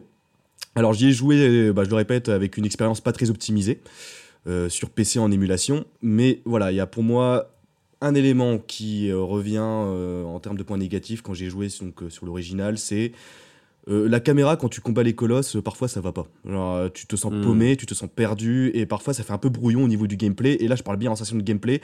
J'étais parfois un peu en mode, je vois pas du tout ce que je fais, quoi. Et ça, c'est peut parfois être hyper frustrant en sachant que les combats peuvent être difficiles. Et quand tu te fais tuer parce que la caméra est positionnée au mauvais endroit, euh, euh, ouais, t'as un peu le seum. Et l'autre point, ce que j'avais abordé brièvement, c'était avec le cheval, et je comprenais l'idée derrière euh, de créer un truc, euh, voilà, une sorte d'animal qui répond plus ou moins bien à tes commandes pour avoir la sensation que c'est quelque chose d'organique. je comprends très bien le propos. Par contre, quand j'y ai joué, manette, enfin manette clavier en main, il y a certaines séquences, pour moi, c'était imblairable. Euh, dans le sens où, quand je suivais un colosse et que le, cheval d'un coup s'arrête brusquement et que moi je suis en mode Philippe, euh, avance Tu vois Euh, J'étais un peu en mode euh, ça, niveau gameplay, ça peut être légèrement frustrant. Après, c'est une goutte d'eau hein, dans l'océan, hein, vraiment, Ouais, c'est ouais, que dalle. ouais, hein. Mais et l'autre point moins négatif que je vais aborder, et ça, ça a été corrigé selon moi dans le remake, à ce, que j'ai vu, c'est que l'interface de la jauge d'endurance quand tu, com- quand tu combattais les colosses euh, sur l'original, c'est qu'en gros, la, euh, la jauge d'endurance, parfois, elle prenait littéralement euh, tout l'HUD. Enfin, pas, pas, pas tout l'HUD, mais tout le côté où tu voyais ta vie, etc. Et parfois, en fait, la jauge d'endurance euh, euh, allait sur ta vie, tu vois. Genre, euh, prenait l'espace sur ta vie. Et du coup, tu voyais parfois pas forcément ce qui Ouais. combien il te restait de points de vie et tout. et du coup, ça, c'était moyennement très très brouillon, quoi. Donc euh, voilà, ça, c'est des trois petits points en fait qui ont fait que parfois l'expérience était légèrement frustrante dans son gameplay, quoi. Mais c'est le seul point en fait négatif que j'ai à redire parce que Hmm. bah, le, le, le reste, euh, c'est du tout bon. Enfin, bref, Hmm, hmm, ça, je regarde ça pour la conclusion, mais euh, j'ai rien d'autre à dire. Et toi, mon Jules? Ok. Moi, le, le seul point négatif. Alors, enfin, non. Alors, il y a- c'est pas un point négatif, mais c'est ce que j'ai évoqué tout à l'heure. Mhm. J'aurais aimé que cette zone de forêt, là, elle soit plus grande parce qu'elle est tellement stylée. Euh, Plus de forêt, s'il vous seul plaît. moment, en fait. Plus de forêt. Euh, Jadot. Si tu- sau- sauver la planète. Ouais, c'est ça, je, suis le, je suis le Jadot de Shadow of Colossus. Shadow of Shadow. Jadot of Colossus. Je crois qu'on a fait une série de jeux de mots avec Shadow of Ça- Colossus. ah ouais, c'est c'est effrayant, mec. Je vais vous reboiser tout ça, moi, vous allez voir. Genius. Mais ben, pardon. Euh, non, moi, il y, y a juste une séquence que j'ai trouvé juste pété en termes de gameplay, c'est justement la séquence où tu te réincarnes en Dormine. Ah, Où, euh, ouais. Alors, sur, sur l'idée, c'est sympa parce que tu incarnes le démon, mais euh, euh, c'est vraiment tapé. Ouais, c'est vrai que ça fait un peu séquence de fin pour avoir euh, une séquence de gameplay de fin, quoi. Euh, Genre en mode, Ouais. Alors après, juste là où en l'occurrence elle est intéressante, c'est que du coup, Mhm. euh, parce que quand tu combats les, col- les colosses, ils sont super lents en fait, les colosses, du, du fait de leur taille et de leur poids, et là ça te permet de te transposer dans cette peau-là et de ressentir toi-même cette lenteur, etc. Hmm. Donc elle est vite pour ça, mais bon, elle est pas, elle est pas très intéressante. Oh, Heureusement, elle dure que, que une minute, donc Ouais. c'est pas non plus. euh. Euh, mais ça m'amène à aborder un point, alors que moi je n'ai pas considéré comme un point négatif parce que j'ai pas joué à Mhm. l'original, mais que beaucoup de gens, apparemment, les aficionados de l'original, ont considéré comme un point négatif. C'est en fait euh, la correction de certains défauts, entre guillemets, euh, Ah, du jeu PS2, Ok. mais qui a apporté en fait quelque chose à l'expérience. D'accord. Euh, le premier d'entre eux, bah, c'est ce que tu as mentionné, c'est le gameplay en fait. Mhm. Euh, le fait que non seulement ton cheval euh, te résiste, euh, que les contrôles sont difficiles, et aussi les contrôles de ton personnage. Mhm. Euh, parce qu'ils ont réattribué toutes les touches, etc., sur la, la manette de la PS4. Ce qui fait que. Et, et aussi, les, les déplacements de ton personnage sont plus fluides apparemment que sur la version PS4. Et ce qui fait que ce personnage, Wonder, qui, tu l'as dit toi-même, te paraît frêle dans, dans ce monde face à ces géants, bah. Il est beaucoup plus maniable et beaucoup plus mobile dans la version PS4 et effectivement, tu as plus l'impression d'être face à un personnage générique de jeu vidéo Ah, euh, que, euh, que que que que, euh, que ce, ouais, que ce personnage frêle, enfin dont tu es censé ressentir la fragilité en tout cas sur sur PS2. Mhm. Alors voilà, encore une fois, moi j'ai pas joué à la version PS2 donc je sais pas dans quelle mesure c'est c'est vrai, mais je trouvais ça vraiment C'est intéressant. pertinent, ouais. Ils évoquent également aussi le fait que bah, tu, tu parlais, tu, tu- tu parlais euh, quand tu battais euh, les colosses que tu avais des drops de framerate. Mhm. Euh, c'est pas, je pense, ton ordi ou l'émulation, parce que sur PS2, ça arrivait aussi. Parce que effectivement, bah, le jeu euh, Il y avait une limitation euh, technique. ouais. est vraiment. euh, ouais, voilà, Ouais. ça, avait des limitations techniques. Euh, chose que tu n'as absolument pas sur, euh, sur la PS4. Ça tourne à, je pas, tourner à 50 ou 60 FPS. Euh, et apparemment aussi, ces drops de framerate apportaient quelque chose à l'expérience au, au combat de boss. Ok. Euh, alors, bon, j'ai oublié l'argument, j'ai oublié l'argument derrière, mais à culpa, j'avoue. Euh, mais c'était, c'était, c'était aussi évoqué. Et les graphismes, parce que il y a donc on évoquait euh, le, le brouillard qu'on voit, qu'on, enfin, qui n'existe plus dans la version euh, remake, Euh, mais aussi comment dire, euh, la luminosité en fait générale Ouais. du jeu. dans le, le jeu original, ça c'est assez facile à voir en regardant des vidéos de comparaison sur YouTube. Dans le jeu original, on est dans un univers où le, le soleil tape Ouais. extrêmement fort et sature de blanc quasiment complètement le ciel. Euh, et le tout a une teinte légèrement bleutée, ce qui donne au monde dans lequel on évolue un aspect assez froid. Je vois. Euh, et il y a très peu de végétation aussi. Euh, et donc ça donne voilà un aspect extrêmement froid qui renforce cette sensation de solitude. Et beaucoup de joueurs se plaignaient du coup que euh, dans le remake, c'est donc déjà on a un champ de vue qui est incroyable et puis on voit le ciel de manière extrêmement détaillée. Il y a plus ce côté euh, soleil éblouissant tout le temps dans la gueule quoi. Euh, la teinte de la lumière est légèrement plus orangée. Donc on perd cet aspect, euh, cet aspect froid avec le bleu euh, de la version PS2. Et bah forcément, on est sur une nouvelle génération de consoles, donc on peut voir beaucoup plus de détails et il y a beaucoup plus de végétation euh, Ok. que dans la version PS2. Et donc, tout ça pour dire que pour beaucoup de joueurs, on perd, voilà, on, trouve dans la version PS4 un monde qui a l'air beaucoup plus vivant en fait, qui a plus cet aspect, enfin qui a moins cet aspect fin du monde, euh, terre désolée en fait que tu as dans la version PS2.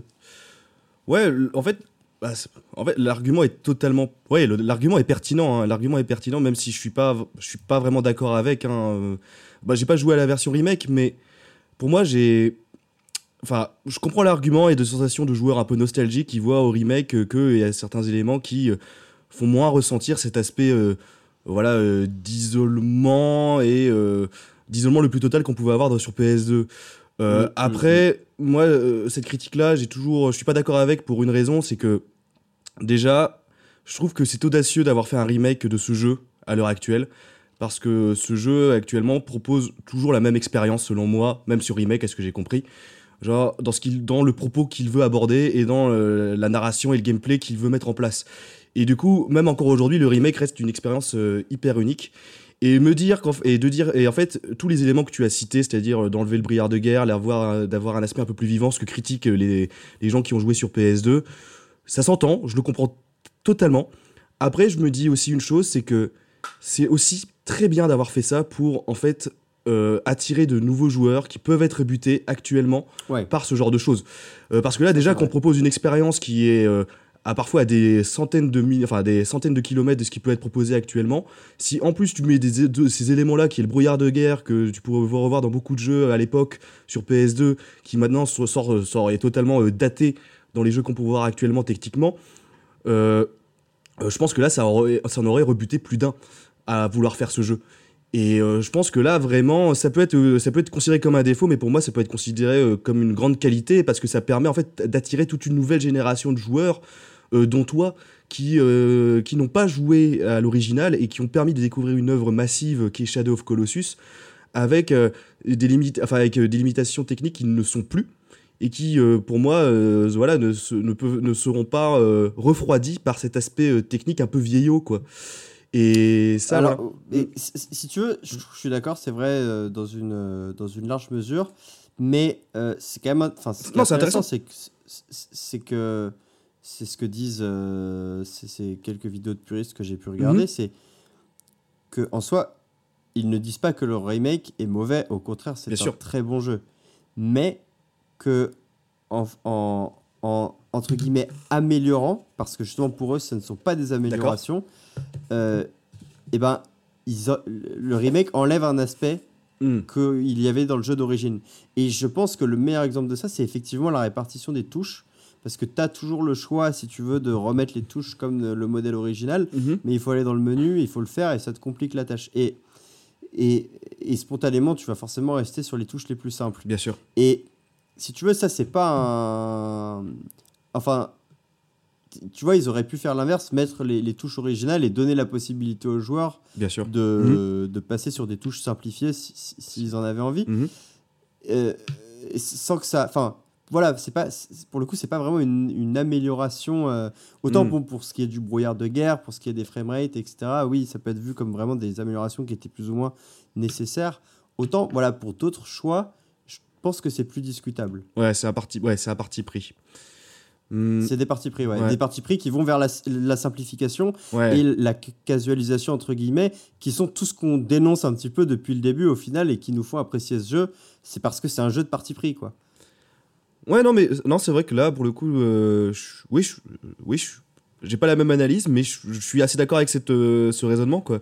Je suis assez d'accord aussi avec ce raisonnement parce que, ouais, c'est vrai que bah, si, si dans, leur, dans cette idée-là, on sacrifie un peu sur l'autel de la, euh, on va dire, de l'originalité, sur des sensations de gameplay, on sacrifie ça pour, on va dire, ça sur le- dans l'autel de l'accé- l'accessibilité.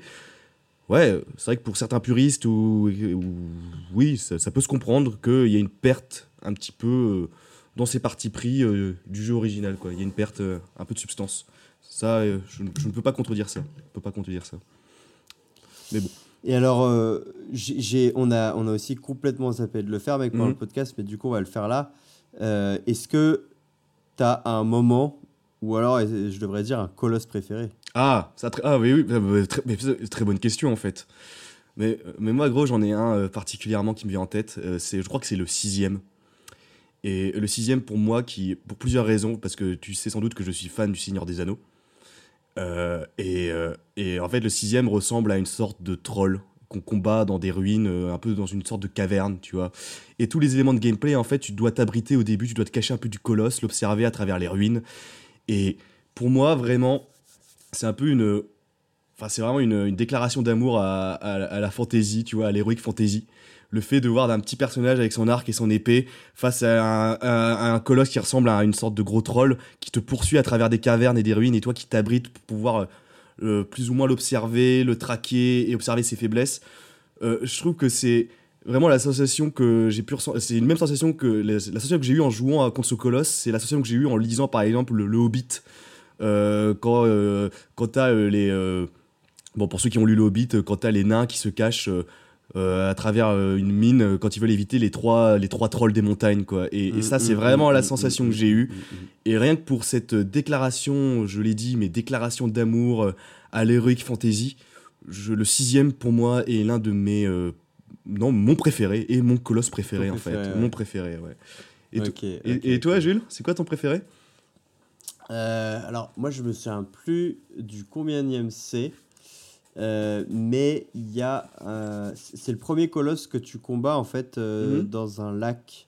Et, tu sais, il, en- il vole. Oui, d'accord. Et tu dois t'agripper à un moment donné sur lui voilà, c'est en ça. sautant. Et, et Ouais. tu dois, tu dois lui, lui tirer des flèches pour l'inciter à essayer de te, te faucher. Et au moment où il essaie de te faucher, tu t'agrippes sur lui. Mhm. Et en fait, genre, c'est le premier colosse où tu décolles vraiment, mais à des centaines de mètres au-dessus du sol.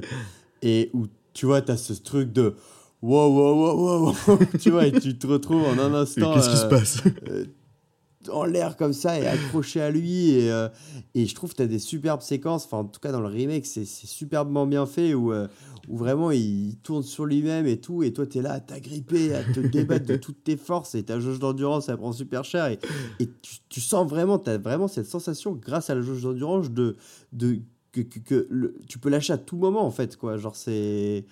Ah ouais, t'es- Et vraiment, ouais, en, ter- en termes de sensation, je le, je le trouve. euh, Dingue. Enfin, voilà, ça ça m'a fait un choc, quoi, Mm. de, une, une- une tellement belle surprise que, ouais, je dirais que c'est celui-ci. Ouais, tu as lu, tu, là, c'est là que tu as ressenti le souffle d'épicness en plein dans la tête, quoi. voilà, C'est- là, là les- l'épicness était, euh, était présente, était, était dopée euh, avec je sais pas quoi, mais c'était de la bonne. Fois 1000. Euh, Ouais. Donc voilà. euh, si tu veux rajouter quelque chose, je sais pas, moi j'ai encore un dernier truc à dire. Euh, là, pas vraiment. Je pense que j'ai fait un peu le tour de mon propos. Ouais, ça fait Ça fait deux- 1h55 qu'on enregistre. Ah ouais, il va falloir, falloir- qu'on conclue, parce que sinon- ouais. Euh, dernier truc intéressant que je tenais à souligner. euh, donc, pour ceux qui sont encore avec nous euh, à l'heure qu'il est et qui auraient fait Shadow of the Colossus ou alors qui, qui vont le faire un jour, je vous recommande de regarder une vidéo sur YouTube qui s'appelle euh, The Last Secret of Shadow of Colossus, le dernier secret de Shadow of Colossus. Et c'est là où tu t'aperçois que malgré tout, les types qui ont fait le remake euh, ont, un, ont quand même porté de l'amour au, au Mhm. jeu qu'ils ont, qu'ils ont remaké. C'est qu'en fait, il s'est passé un truc de ouf avec ce jeu Shadow of the Colossus, c'est qu'il s'est construit euh, une, une énorme fanbase au, au fil des années, hein, l'original. Mhm. Et à tel point qu'il y a un jour un mec sur un forum qui a en fait euh, émis une théorie en croisant euh, à la fois les interviews euh, donc du créateur du jeu avec des textes qu'on pouvait trouver dans le jeu. Et il a trouvé en fait quatre points cardinaux dispersés dans la map Ouais. et si- si- donc qui sont en fait des, des espèces de représentations dans la roche, tu Mhm. vois, que tu remarques pas du tout en jouant comme ça, mais c'est que c'est tellement des fans hardcore qu'ils explorent les Euh, moindres aspects du jeu. J'avoue, je l'avais pas vu. Et, ouais, et en fait, en traçant sur la carte, euh, donc il a, enfin, il a fait toute la carte, cartographie du monde et tout, et en traçant, en reliant ces points cardinaux, là on tombe dans, dans une vidéo complotiste, on, on s'aperçoit qu'il y a une pyramide dans le jeu. Et on capte la 5G.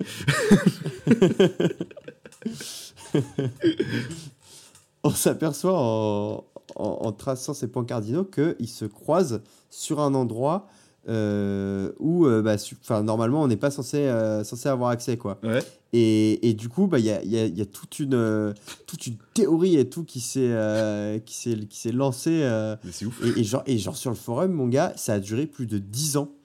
Ah où les mecs, mais pendant plus de 10 ans, ils ont cherché Ah ils ouais. étaient convaincus qu'il y avait, il y avait un, un dernier secret qui était caché par le créateur et tout du jeu. Mais Euh, c'est dingue. et, en fait, ils, ils ont fini par euh, former une espèce de secte limite, tu vois.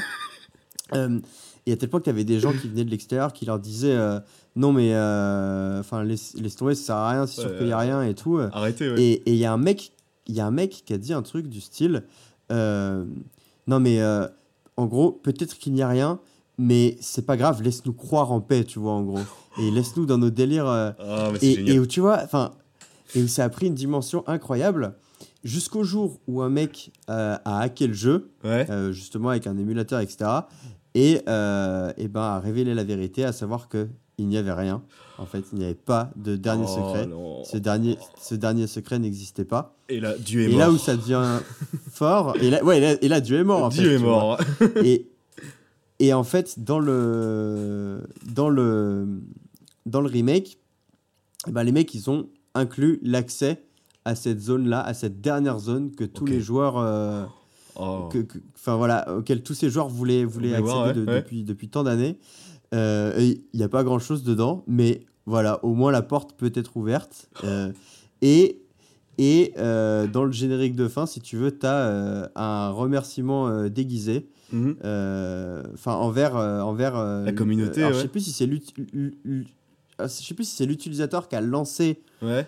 le, le, le trade ou si c'est celui qui a hacké et a révélé euh, tous les secrets Mhm. mais il y a un, re- un remerciement euh, et enfin voilà et je vous en dis pas plus et, et je te laisse et je laisse les gens qui sont encore avec nous au bout de deux heures aller regarder la vidéo par eux-mêmes parce que euh, elle est elle est juste incroyable elle est juste incroyable cette vidéo et c'est vraiment une, une belle histoire du, du jeu vidéo pour le coup où Ouais, c'est c'est formidable. où ça montre que ça montre vraiment ce truc que, que tu as des jeux en fait qui te marquent d'une telle intensité que euh, c'est des univers qui restent en toi à jamais en fait quoi et quand, quand tu vois des personnes prêtes à se donner à ce point corps et âme pour Mm. un, un univers euh, dans lequel ils ont aimé évoluer euh, ça montre vraiment la force que, que peuvent revêtir cer- certaines œuvres euh, du jeu vidéo quoi Ouais, clairement, que ça rassemble autant de communautés sur une aussi longue période et que ça, qu'il y ait autant Ouais. de théories encore qui persistent autour d'un jeu.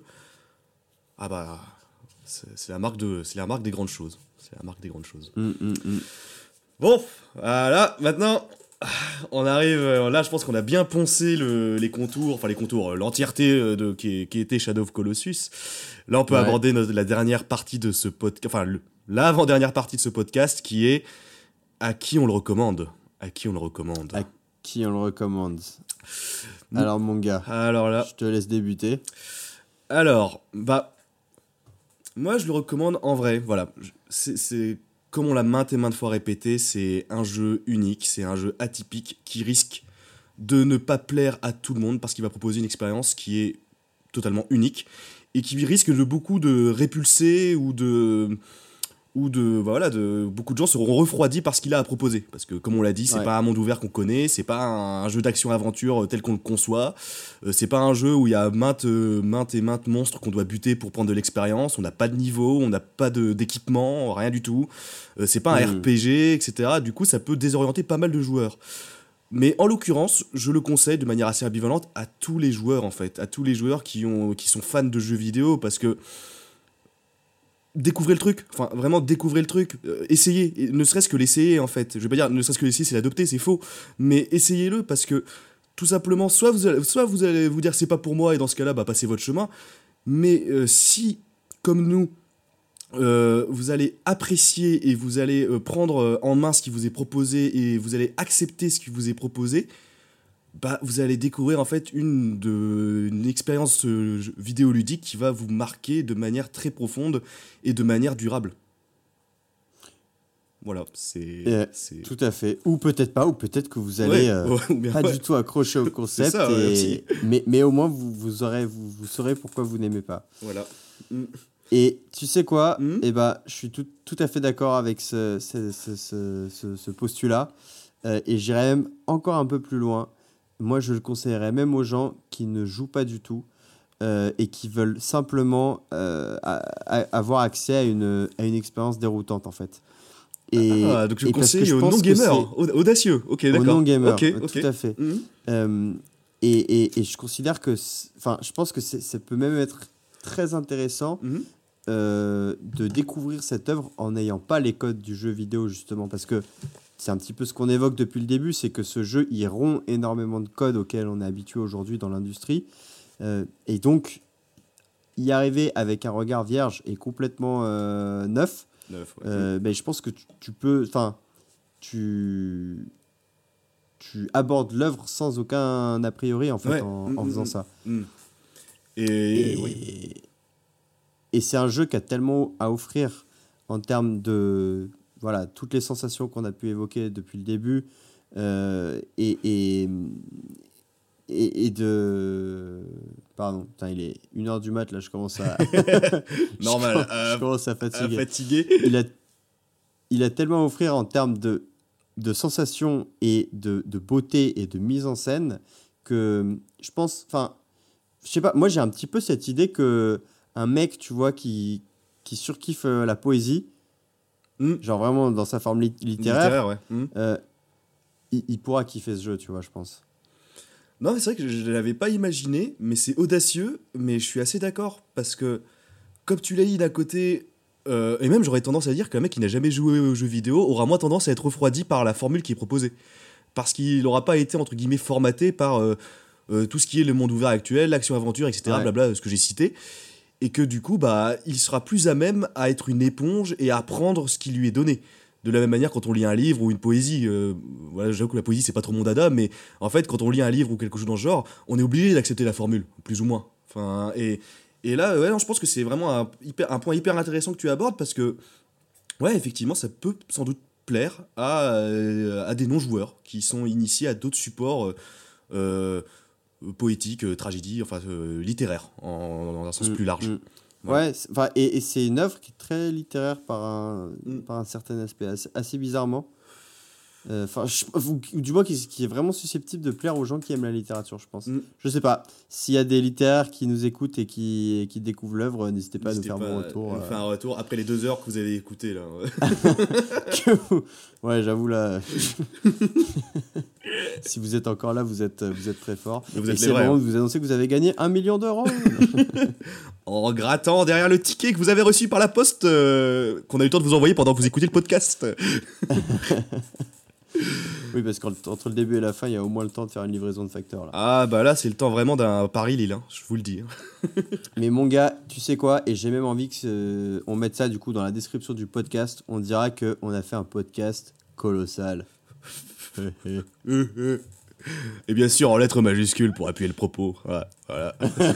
Pour être toujours plus subtil. Parce qu'on est badass.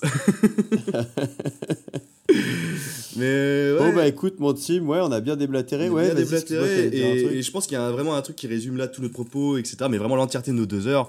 C'est que j'avais justement noté une citation du directeur du jeu qui est Fumito Ueda, Ouais. qui, euh, bah, je l'ai noté, là je vais la citer, qui en gros dans le contexte, c'était, il était très inquiet de la réception de Shadow of Colossus, très très inquiet. Mhm. Et il avait dit à quelque chose à la presse, et je le cite, entre un jeu qui se vend bien, mais qui est oublié, et un jeu qui ne se vend pas beaucoup, mais qui reste dans les mémoires, je préfère la seconde option. Et bah, ça, le Eh bah, mec, tout est euh, dit. tout est dit. Tout La est messe dit. est dite. La, messe est dite, et par le directeur lui-même. Voilà. et ça résume l'entièreté de je-. C'est- Que, que rajouter après ça? Que rajouter après- J'ai j'ai presque, les- ça ça m'a presque ému quand je l'ai dit. Je me sens pas légitime à dire cette phrase. Oh, euh, flagelle-moi. Mon grand dada. Maître Fumeto Ueda. Ah là là Bon, bah, mon cher Jules, là, on peut le dire, je pense qu'on a vraiment largement fait le tour de cette œuvre qui est Shadow of Ouais. Colossus. et là, ouais. on peut enchaîner et on va passer, pour nos derniers auditeurs qui nous écoutent, à la dernière partie de notre podcast, qui est la conclusion et le teasing du prochain épisode. Pop, pop, Pop. Bon, bah la, la formule est la même, hein. on pourrait approprier la formule qu'on avait fait la dernière fois, c'est-à-dire euh, trois mots chacun pour décrire euh, la prochaine euh, reco. Ouais, Voilà. Eh bah écoute, euh, vas-y, je suis chaud. Alors, je me lance Vas-y, vas-y, lance-toi, lance-toi. Ouais, mais ça fait trois mots, c'est chaud. Ouais. Ok, couille. Cool. Moi, c'est vraiment le premier Ouais. truc qui me vient en tête, mon gars. J'avoue que c'est j'avoue que c'est assez évoquant. Ouais, on, on- on redescend quand même, après avoir parlé de poésie comme ça pendant deux heures, là on va redescendre, mais au, au 36e sous-sol les gars pour l'épisode d'après. hein. Ah ouais, là, là, ça va vraiment faire. Alors on parlait de contraste tout au long de l'épisode, bah là, euh, on va ressentir un niveau abyssal entre les deux épisodes, quoi, vraiment. Euh, bah mon mot à moi, ce serait. euh, bah allez, collège. Collège, ouais, de ouf. Collège. Euh, mon deuxième mot, ce serait euh, nanar. On pourra discuter de ça, c'est bien. Euh, euh, moi, je dirais. euh, allez, euh, prairie. Ouais, ok. Ouais, j'ai j'ai pas de. Bon. Moi, je vais être plus explicite. Bé. Et, et, et moi, je vais dire en dernier mot Renoir. voilà, bon courage, les gars. hein. Putain, mon gars. Ouais. Voilà. Ouais, c'est. Bon, bah. J'avoue que là, je reviens sur nos six mots, là. Bon, c'est vrai que ça- ça ça- ça n'avait pas grand chose et c'est normal. ouais, ouais, ouais. Si vous ne comprenez rien, c'est normal. Il faudra écouter l'épisode 5. pour en savoir Mais et là, on peut balancer notre concept hein, pour euh, voilà. hein, si vous arrivez à trouver le prochain épisode avant qu'on publie l'illustration sur euh, notre page Instagram et Facebook, On euh, vous offre un cadeau. on vous offre un cadeau. Ouais, on vous offre un cadeau. Quoi, t'allais dire autre chose? Non, non, on vous offre un cadeau, c'est bien. J'allais dire un code, un promo, un code promo, mais n'importe quoi. Mais un cadeau, c'est bien parce que c'est c'est clair. Non, non. On vous offre un cadeau, ouais. Voilà. Ok. Et bah voilà. Bah voilà, bah, mon cher Jules. euh, Ça fut- fait bizarre, mec. On a. c'est- J'ai l'impression qu'on a accouché un peu, tu vois, genre. euh, ouais, c'est enfin, ça. Comme tu disais, c'est l'un des premiers, une des premières œuvres sur lesquelles euh, vraiment on avait gros sur la patate, on ouf. avait des choses à dire. Non pas qu'on avait rien à dire sur les autres, mais où ça nous touche vraiment à un Mm. niveau personnel euh, euh, assez, assez intime. Donc, euh, Bah, c'est ouais. ça, ouais. Notre premier enfant. Notre premier enfant, exactement, notre premier enfant, ouais. Mais euh, ouais, c'est ça, et. Ouais, bah, c'est vrai, le... je pensais qu'on a, bah, on a, on a beaucoup parlé, on a pris euh, pas mal de, de hauteur, enfin, bon, ça, je, nous- je nous autosuce, mais. euh, ouais, euh, enfin. Comme tu l'as dit, c'est un jeu qui nous, nous a marqué tous les deux. C'est un jeu sur lequel on- je pense qu'on a pris beaucoup de, on a beaucoup réfléchi dessus aussi. mm. Et Et ouais, le fait de revenir un peu dans le monde réel, là, maintenant, euh, ça fait un peu bizarre. Enfin, ces sensations, tu vois, d'avoir- été... euh, voilà, là, pendant les deux heures, mec, voilà, ce que je voulais dire, c'est que j'ai eu un sentiment d'évasion le plus total. Et... Bah, ça fait plaisir que tu t'évades avec moi. Ah, c'est beau. Allez. Allons dans les terres isolées pour ressusciter, ressusciter nos belles. Ah. Bon, j'attends toujours ma belle. Mais euh, voilà, quoi. Donc, si tu... Tu puceau Euh, mais moi, je suis célib parce que je le veux, hein. Team Incel, hein. Ah, mais ça pourrait être ton surnom, mec, sur les réseaux. Au lieu de Team fait des pranks. Team Incel Ouais, non, non, mais bref, euh, je, ouais, je, ouais, je suis pas à ce niveau de désespoir. euh, bah, tu vois, j'ai beaucoup d'autodérision, mais on rigole pas surtout. Il y a des sujets qu'on ne touche pas. Bon, allez. Ouais. Et bah, sur ce, je crois qu'on va s'arrêter là. Parce que là, on dit, 1h15 on, dit, du on mat. dit trop de conneries.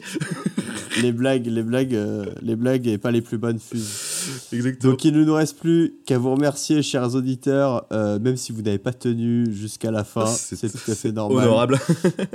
On espère que vous aurez apprécié cet épisode dédié à Shadow of the Colossus et on se retrouve très vite pour le prochain épisode sur le comptoir des recos. Kiss kiss bisous. Bisous.